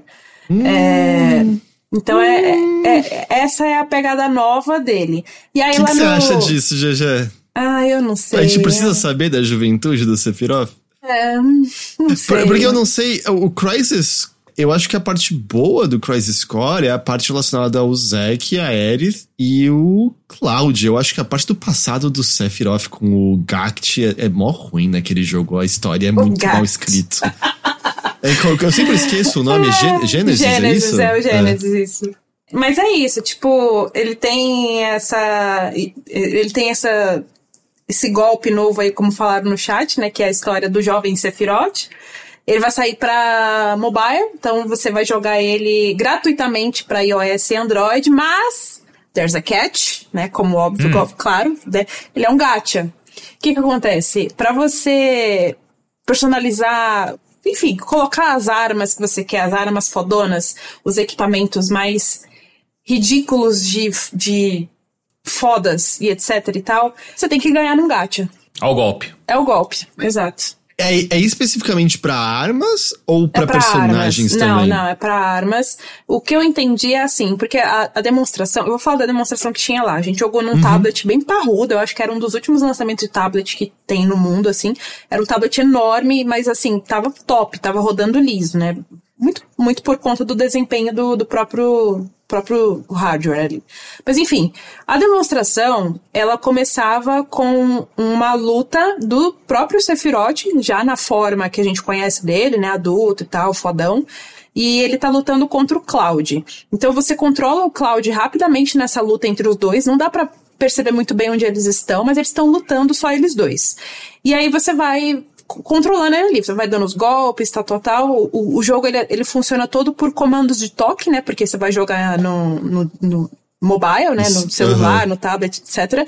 Então você só vai tocando ali com o dedo nos ícones que você quer. No caso, é, ele, ele readapta toda, todo o visual, né, todo o HUD do Final Fantasy VII para você, para você poder jogar nos, nos dispositivos móveis só tocando nos ícones ali. Então o que, que acontece? Ele é por turnos e aí tem a, a barra de ATB ainda, a barra vai enchendo é, e aí quanto mais, quanto maior você quer que ela, quanto mais você quer que ela encha, mais ela vai demorando como sempre. Mas os ataques básicos é só você, tipo, tocar no inimigo que ele vai lá, vai lá e dar umas porradinhas, umas espadinhas básicas. Aí para você usar as habilidades, as magias, as invocações, aí precisa realmente da barra de ATB. E tem a barra de Limit Break também, que aí vai enchendo conforme você vai lutando. Cara, hum. só um comentário rápido. Claro. É exatamente o mesmo jogo que a gente já tá acostumado a jogar em celular, tipo Raid Legends, ou até mesmo saiu recentemente, que eu tava até jogando para ver como é que era, o, o, do Street Fighter, que a Capcom lançou recentemente também. O Street eu não joguei. É. Mas é um modelo de é um modelo de gacha que é aplicado nesses jogos de maneira geral, é isso? É, tipo, esse do Street Fighter, por exemplo, você vai liberando. Você libera os seus personagens, mas cada personagem tem as suas variantes, né? Então, tipo, ah, se você. O, o Ryu normal, o Ryu de, de roupa branca, não é a mesma coisa que o, que o Evil Ryu ou que o Cyber Ryu. E aí você vai liberando vários desses Ryu, só que você pega é, é, repetições do, do, do, mesmo Ryu, que daí quando você junta ele fica mais forte, saca? E além disso também tem os equipamentos que você vai, vai pegando e, e você vai equipando os personagens com cada um desses equipamentos melhores, eles vão dando mais dano também. Mas é a mesma coisa do, do looping de jogo, de jogo, né? Que é você não controla de fato os personagens, você só controla o golpe que eles vão soltar Uh, e a ordem, né? Obviamente que eles vão soltar. Mas é meio que isso. Tanto que depois de um tempo você precisa farmar equipamento ou alguma coisa específica, você só fica voltando na mesma fase e você nem encosta, né? Você só bota para jogar e, e, deixa no automático que o computador vai, vai rodando. Né? É, é meio que isso. E aí. É Você falou de exemplos aí, ele me lembra, esse sistema de você pegar as armas e personalizar os equipamentos me lembrou muito o, o, o gacha do Castlevania que tinha. Eu nem lembro o nome, que ele depois. Né, agora, agora acho que ele só tá jogável para dispositivos da Apple, para iOS, mas antes dava para jogar no Android e tudo mais. Ele não chegou a sair no Brasil, mas ele saiu nos Estados Unidos e Japão. E, enfim, é, é, ele é exatamente isso. Você vai é, desbloqueando os bonecos conforme você vai jogando a história, mas os equipamentos ali você vai ganhando por gacha e você vai equipando ah. neles, e, enfim, vai progredindo assim. Mas aí, voltando para a demonstração, é, tá, tá acontecendo essa batalha ali louca entre Cloud e Sephiroth, e aí em determinado momento, mesmo que você dê tudo de si nessa batalha, o Cloud vai perder. Uhum. Assim, num momento, né, lusco-fusco, surge o Zack, do nada. o Cloud não sabe, não dá pra saber o que aconteceu com o Cloud. O Cloud simplesmente some, mas aparece o Zack ali no lugar dele, e aí você começa. Con aliás, começa não, continua a batalha, mas agora controlando o Zack. Aí, beleza, né? Você dá tudo de si também, você consegue ativar até o limit break do Zack e tudo mais. Só que, obviamente, ele perde também. E aí, quando né, o Zack também perde, que o HP dele chega a zero, Aí acontece lá, uma, o Sephiroth dá uma provocadinha e ele fala assim: e se nós começássemos uma nova história? Hum. Mano, Aí, mano, hum. mano, tem só hum, tem relação com hum. tem relação com o remake, eu vou precisar jogar mesmo. então, o roteirista do Ever Crisis é o do remake. Então, obviamente, ele vai colocar coisa do remake do Rebirth só, aí. Não, só isso que você falou, tipo, já, já soa como é. Não, ok, eu sei exatamente o que o Sephiroth quer dizer, eu acho. É, então. eu acho que. Uhum. E aí, depois dessa batalha, o jogo realmente começa. O jogo, né, o, o jogo base, o Final Fantasy VII mesmo. No caso, eles pegaram não o original, eles pegaram o remake. Por quê? Você vai jogando ali com o Cloud, ele né, chega lá no trem com a, com a galera da Avalanche, vocês vão se infiltrar no reator Mako 1. Você vai jogando todo aquele segmento do comecinho do jogo normal. E aí você sabe que é o remake, porque quando acontece a. Quando você chega na parte de implantarem a bomba mesmo, o Cloud começa a ter aquelas, aquelas dores de cabeça, né? Que é uma coisa que não tinha no original e tem no remake. Então, tipo, dá pra não. saber que é, é o remake ali, só que adaptado Ele... pro Chibi.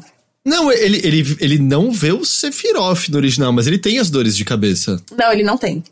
Ele tem. Não tem. O que ele faz o, o apito zwing, ele põe a mãozinha na cabeça, ele tem no comecinho do original, tem. Isso daí é Akira, hein? Não, eu tenho, eu tenho, eu tenho, eu tenho, eu tenho certeza, eu tenho certeza. Aí quando você vai botar, não ele tem, tem, a dorzinha de cabeça. Eu tenho certeza, já, esse eu juro, esse eu juro, esse eu juro. Esse, esse eu juro, eu tenho certeza que tem. Tudo bem.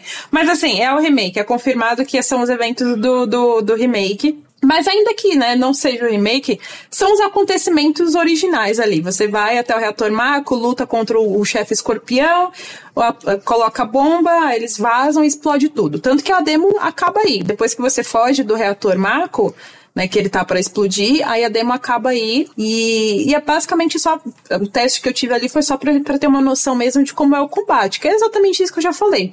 Tem ali os, os ícones, os bonecos dão porradinhas e, e espadinhas, tipo, espadadinhas normais, assim, sozinhos, eles dão automático, mas para as habilidades especiais, para você usar magia, para você invocar e tudo mais, é, tem que esperar a barra de ATB encher, ou pelo menos encher é, algumas etapas dela, e aí você vai clicando nos ícones e vai gastando a barra, enfim, vai spamando uma, é, habilidade especial em cima do, do oponente.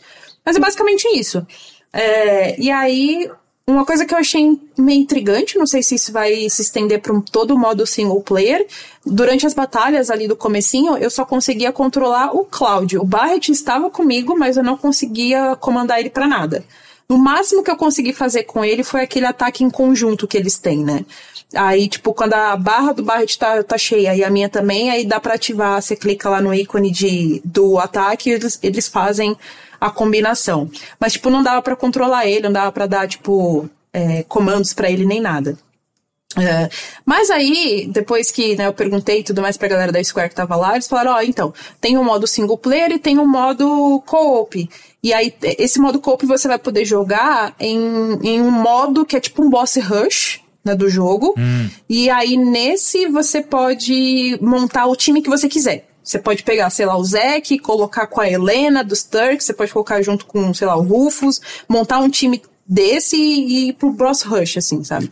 Tá, mas não a campanha principal não vai Não. dar pra fazer esse bem bolado de personagem. Nope. assim. Você vai jogar a campanha normal. Entendi, entendi. Ah, eu vou jogar esse bagulho, com certeza.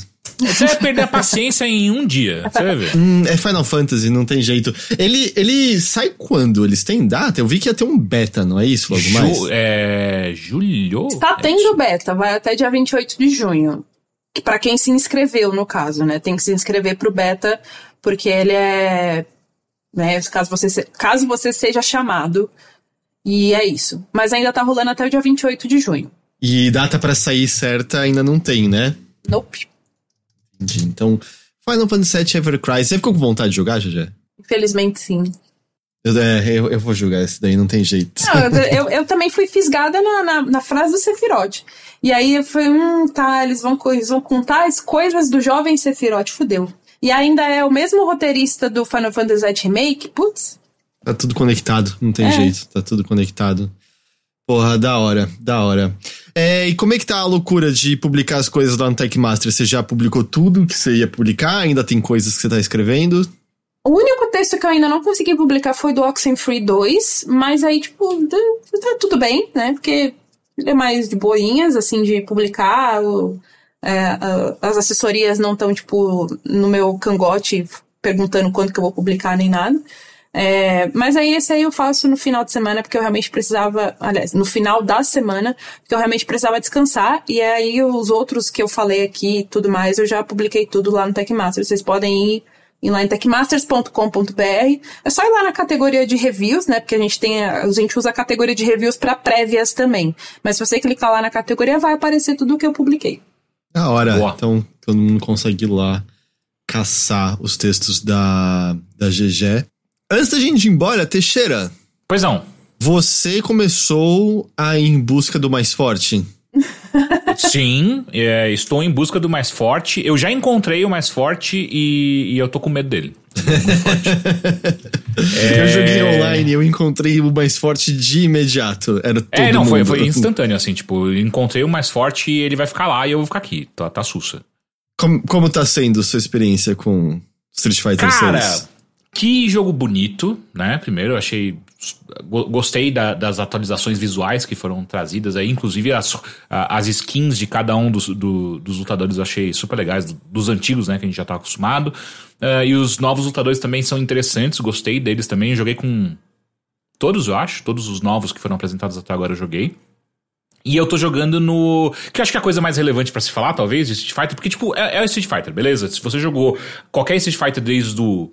Pelo menos 4, vai, você sabe é, como que meio funcionam as coisas desse Street Fighter. Ah, não, mas poxa, os novos sistemas são incríveis. O... Não, então, é isso que eu ia comentar. Ah, tá. É, a base, você, se você jogou alguma coisa desde o 4, você já sabe qual é que é. Então, acho que a coisa mais relevante pra falar é que eu testei bastante, eu tô jogando só com um controle moderno. Pô, eu tô achando muito foda. Por quê?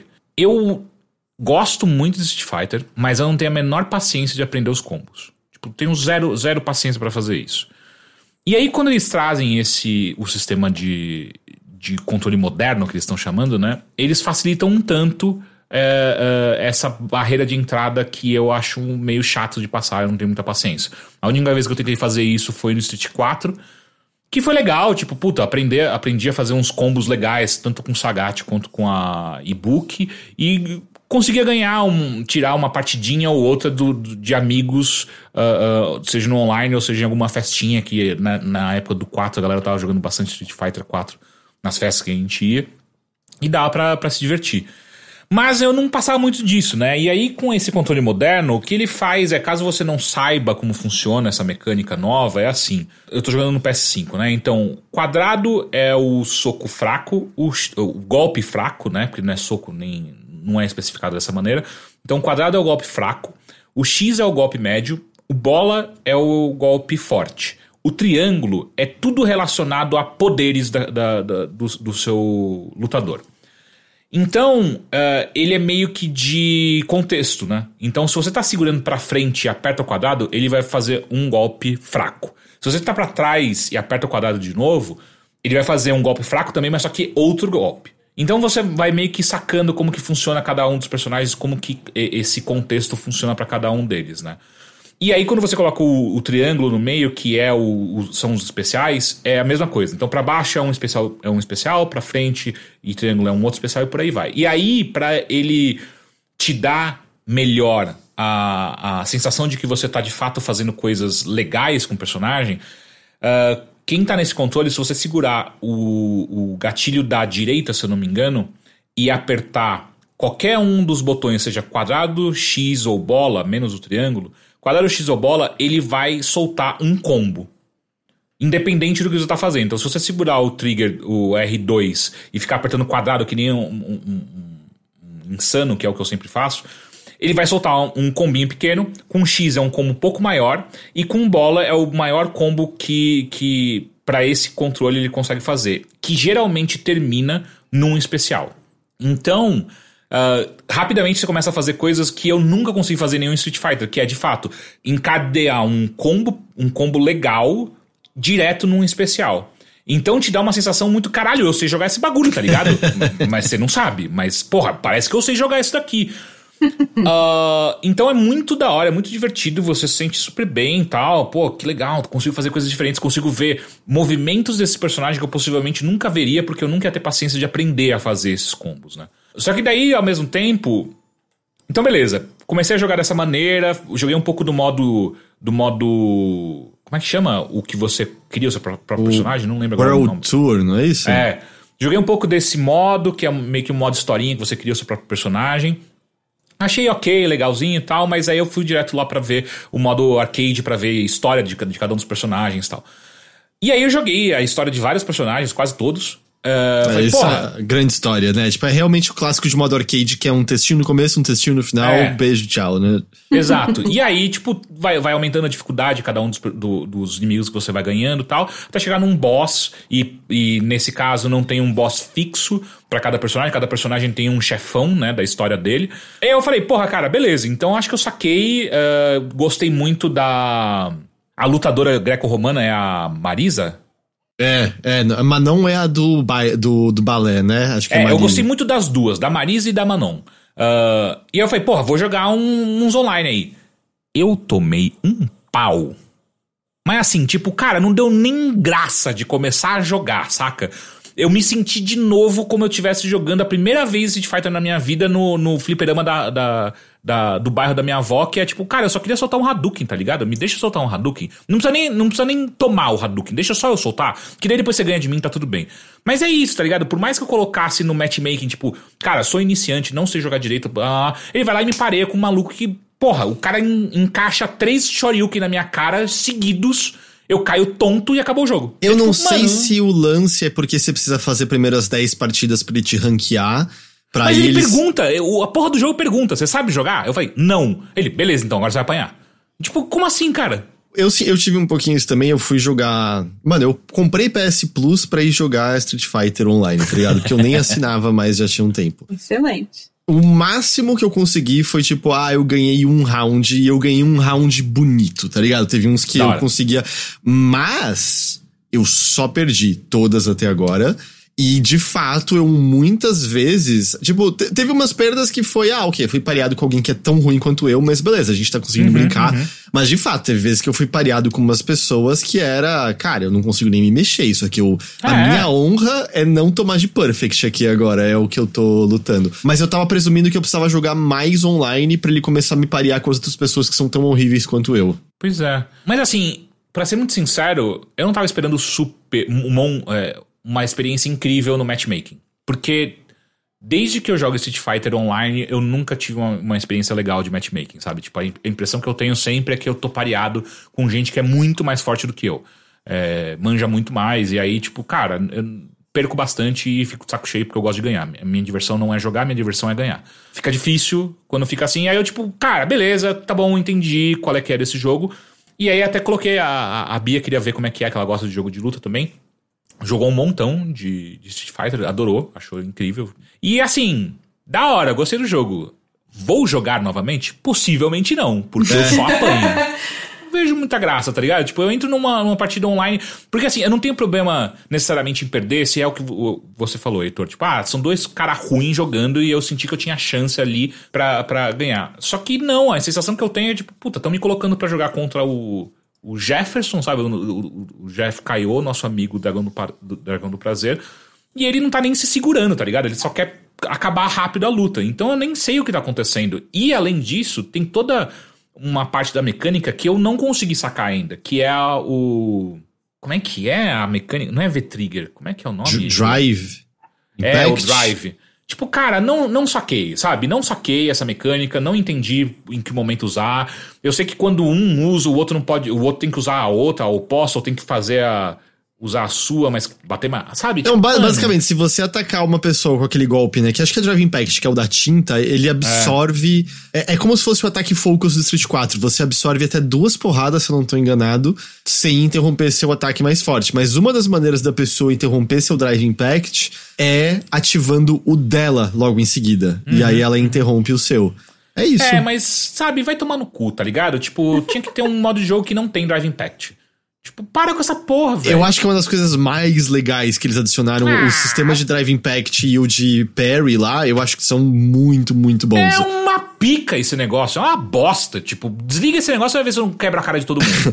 eu eu gosto demais do que eles fizeram com esse sistema. E eu acho também que é dos. Não vou dizer que é o mais, mas sei lá, comparado ao, ao 4, pelo menos, é bem mais complexo as particularidades de cada personagem, sabe? Tipo, a Kimberly, uhum. eu tenho que ficar prestando atenção quantas latas de spray eu tenho ainda para ver se é. eu posso arremessar latas de spray, sabe? Por exemplo. Ah, não sei arremessar, mas eu sei que tem isso. Varia bastante de personagem para personagem, mas eu gostei muito das mecânicas de drive. Vou te dizer, eu no World Tour eu tô jogando com controle moderno e aí no resto eu tô jogando com controle clássico. Não confunde? Então, sim, não tá sendo a melhor coisa do mundo, mas eu queria pelo menos sentir, sabe, como é que era. E eu, eu não sou bom de maneira nenhuma de conseguir encaixar combo e depois um especial. Eu já consegui me colocar na situação em que isso poderia acontecer, mas o meu nível é que às vezes a execução da meia-lua, quando eu tô ali na, no nervosismo, não sai exatamente como deveria sair. Sim. Então, tipo, eu, né, whiff, eu perco, assim. Tanto que o especial duas meia-lua seguida é meio, ah, vou na fé, se sair acertar, é, saiu, senão, senão não sei, assim. É. A minha recompensa é se acertar ter uma animação bonita, mesmo que eu não vença, tá ligado? Uhum. Mas eu gosto mais do controle que eu sinto com o clássico. Mesmo com a execução mais complicada, o moderno eu tava me sentindo meio perdido às vezes por.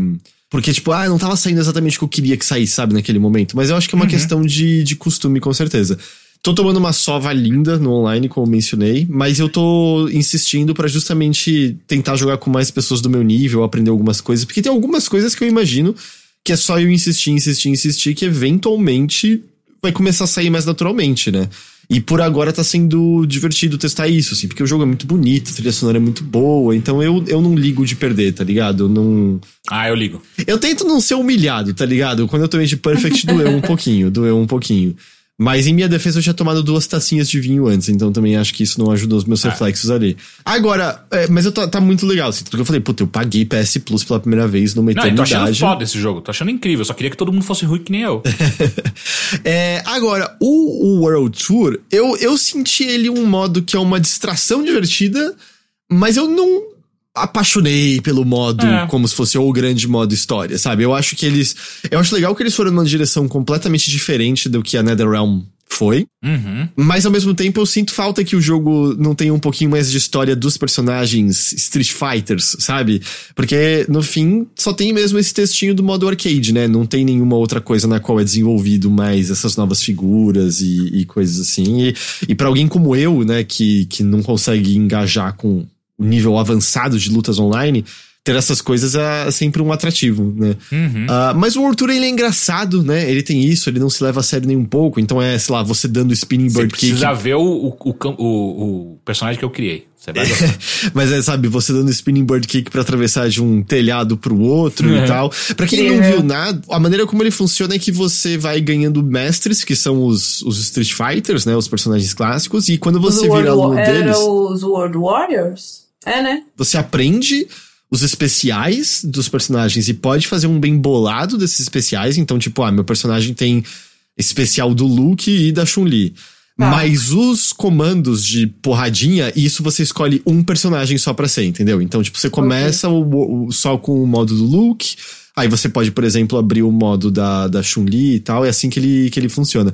Mas é engraçado, é meio hilário a parte que você pode desafiar pra luta basicamente Qualquer to- pessoa. todo mundo na rua, de uma velhinha a um policial, a sei lá o quê. Cara, Eu evito desafiar trabalhador, que eu acho sacanagem. É divertido, é engraçado. Eu não acho que é um modo de. modo história que você morre de amores, que é tipo, caralho, o nome.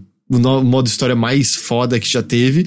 Mas ele é meio inusitado e é uma. É justamente. é- quando a Capcom abraça essa vertente mais cômica dela, sabe? Que eu acho que a gente já viu em, em Dead Rising, me parece que tá naquele Exoprimal também, por exemplo. É, eu acho que eles conseguem rir bem, e eu acho que eles frequentemente conseguem rir bem de si mesmos, né? E eu acho que É, esse isso é- modo. é saudável.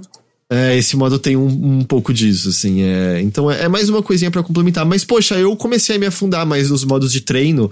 E eles são bons, sabe? Eles têm uma pequena explicação dos seus golpes, de qual é a situação melhor que aquele golpe serve, quando que ele é útil, quando que ele não é recomendável, quando, qual é a fraqueza dele, etc, etc. E é, e é meio fácil, porque você consegue ver, né? você aperta o touchpad, você pode testar, aí você pode passar pro próximo, você pode voltar.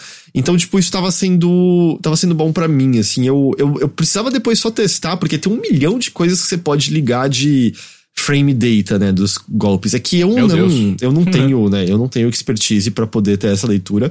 Mas é que tem algumas vezes que o jogo tá me indicando, tipo, ah, ok, você pula e aí dá essa meia-lua pra fazer o- a espécie do Simpukiaku da Kimberly aqui. Só que a minha agilidade é tão baixa que eu consigo só dar quando minha personagem tá caindo já. Que funciona, mas não funciona como era pra funcionar, sabe? Pode então crer. eu tava aos poucos meio tentando lapidar algumas das minhas habilidades. É claro, né, que em em modo impulsão, uma das mensagens recentes trocadas com o Jefferson Caio foi: Jeff, quanto que eu morro num stick de luta?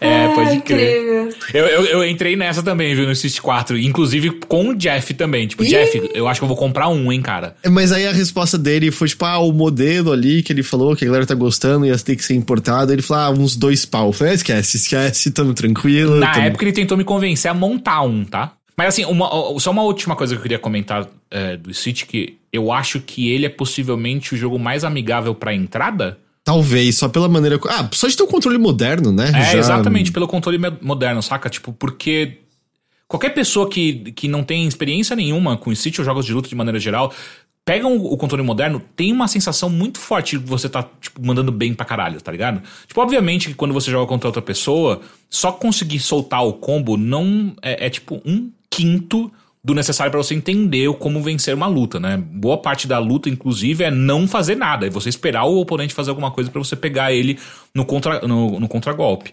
Mas eu acho que é uma- por conta desse controle é uma ótima entrada pra quem sempre quis jogar Street ou sempre quis aprender algum jogo de luta.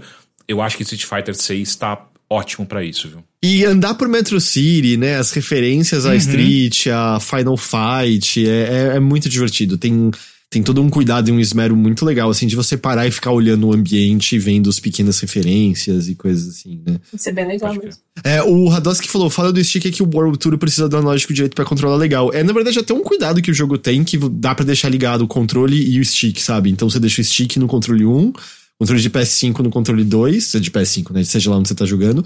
E porque aí você pode controlar o bonequinho. Mas enfim, gente, eu não tenho dinheiro pra esse stick, relaxa, não vai.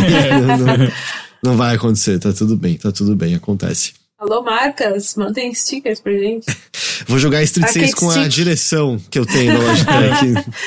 o, o, só pra falar, o Jairo falou o seguinte: é, queria saber de vocês uma opinião sobre o posicionamento da Capcom em campeonatos ao permitir os controles modernos em eventos competitivos, que tá causando polêmica entre jogadores e, e veteranos. Então, eu não tô ligado como é que tá a questão, assim, de no online as pessoas boas usando controle moderno estão tendo vantagem? Ou uma pessoa boa com o clássico destrói uma pessoa boa com o, com o moderno? Não tô Eu, sabendo. eu, eu realmente não tô ligado como é que tá, como é que tá isso. Eu também sinto que é o tipo de coisa que talvez a gente só saiba mesmo na prática, tem que ter um campeonato pra gente ver É. como é que tá isso e aí a Seja um gente amistoso, né? Sei lá. Esse primeiro campeonato já vai ser super complicado porque um monte de gente craqueou o beta e ficou jogando Hum, pode crer. Ficou jogando e treinando pra caralho, então tem pessoas com tempo de treino maior.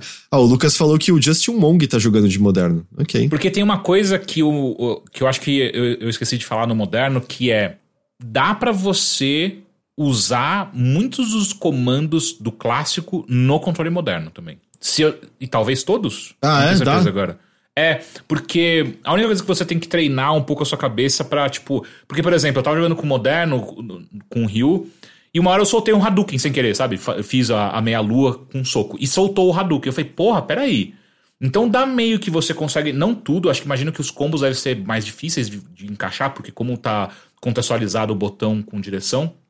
Mas alguns comandos você consegue colocar no do clássico, você consegue colocar no moderno. Então imagina alguém que manja muito de Street conseguir mesclar essas duas coisas, porque tipo, é muito fácil você soltar os combos no, no moderno, né? Então se você consegue controlar um pouco mais alguns comandos junto dessa facilidade de soltar combo, é foda, né? É, realmente. Teria curiosidade, sabe, pra ver como isso se desenvolve. É que todo mundo abraça o moderno rejeita o clássico. E, e agora Street é que nem Smash. É isso. Mas o pessoal tá comentando que no esquema moderno você perde 20% do dano que você causa também. ah, é? Aparentemente Filhas sim. da puta!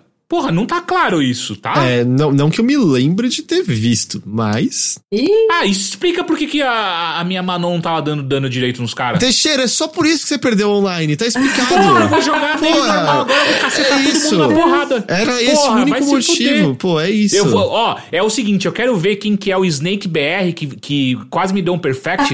Entra de novo aí, ô filha da puta. Vou, vou capotar você no soco agora. Tá de sacanagem? É um jogo realmente muito especial. É um jogo muito, muito legal. Eu gosto demais Ah. da apresentação, do visual, da trilha sonora. é. Eu continuo meio aficionado em usar a Kimberly pra aprender um pouco melhor, mas eu queria testar uns outros, pelo menos. Kimberly? Eu não gostei muito da Kimberly. Ah, eu, eu acho ela legal. Eu, eu, eu não sou muito fã da, do spray projétil dela, mas ela tem uns combinhos de correr no cara e dar umas bicas e. É, eu- isso eu fiz, eu achei da hora, mas acho que a que eu mais gostei mesmo é a, aliás, as duas, né? A Marisa e a Manon. A Manon é muito da hora de jogar. A gente deve ser ruim no mesmo nível, vamos jogar junto depois. Vamos, que daí eu fico bravo com você, olha só que bom. Mas eu acho. É isso que a gente tem por hoje, até porque tá acabando o tempo do Hangouts. eu tinha esquecido desse Vamos, detalhe. Vamos, é isso. É isso. É, a gente vai ficando por aqui. GG, muito obrigado. tamo junto. Teixeira, muito obrigado você também. Heróis! Ah, lembrando, gente, eu tô ligado que essa é a semana de Final Fantasy XVI, os embargos devem cair logo mais. A gente não recebeu antes, tá? Eu acho que eu só vou ter acesso ao jogo na sexta-feira mesmo, então é lá que.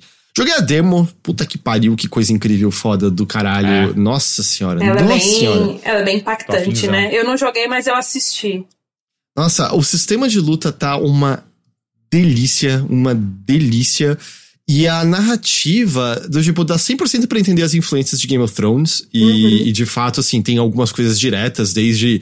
Mano, tem o equivalente do da, da pessoa de outro reino que mora no seu reino desde criança, tá ligado? Só que aqui é meio, sei lá, um Sei. par amoroso do Clive em vez de ser o maluco chatinho lá. Essa demo toda, que acho que é o capítulo inicial do jogo, é muito boa de colocar as peças no lugar e fazer você entender um pouco da cultura desse mundo, entender o que tá em jogo, entender o equilíbrio de poder e começar a brincar com isso. É muito bom. E uma das coisas que eu mais gosto são os detalhes de como uma vida dia a dia é afetada pela existência de magia numa sociedade. Então, tipo, tem pequenos detalhes de pessoas usando cristais mágicos pra encher um copo d'água, tá ligado? Porque os cristais controlam Da hora. elementos e coisas assim. E eu amo esse tipo de detalhe que faz as pessoas pensarem na como, como é a vida tendo esses elementos que pra nós são fantásticos como comum, né? Isso eu acho muito, muito legal. Cara, posso te dar uma dica então? Assista o anime chamado Mashle. M-A-S-H-L-E. Mexe Que é. é Ma- Mashle é basicamente uma. é, Ele, ele- e assim, o, o- anime não tem a menor vergonha de, de deixar isso bem claro, que é uma cópia de Harry Potter com One Punch Man. Eu, eu só tô te contando isso porque, além de ser. tá- tá- eu tô achando super divertido o anime, mas é, é uma sociedade onde todo mundo usa mágica pra tudo. Então tem essa, esse rolê também. Entendi, entendi. Vou- posso, posso Cara, assiste que você, eu acho que você vai, você vai achar Ok, divertido. ok, ok.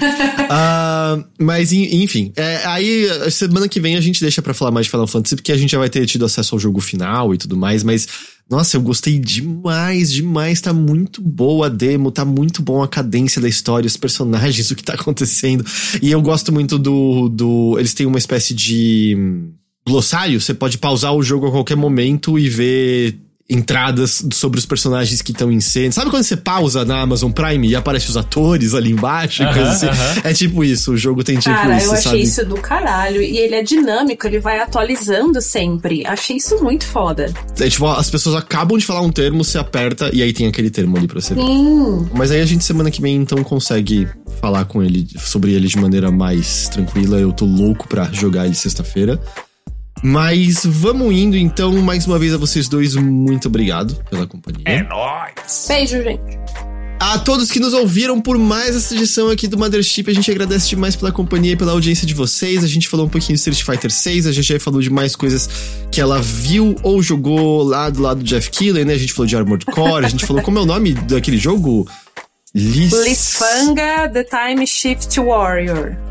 Lisfanga, que pareceu muito legal. A gente falou também de System Shock, eu acho que é isso.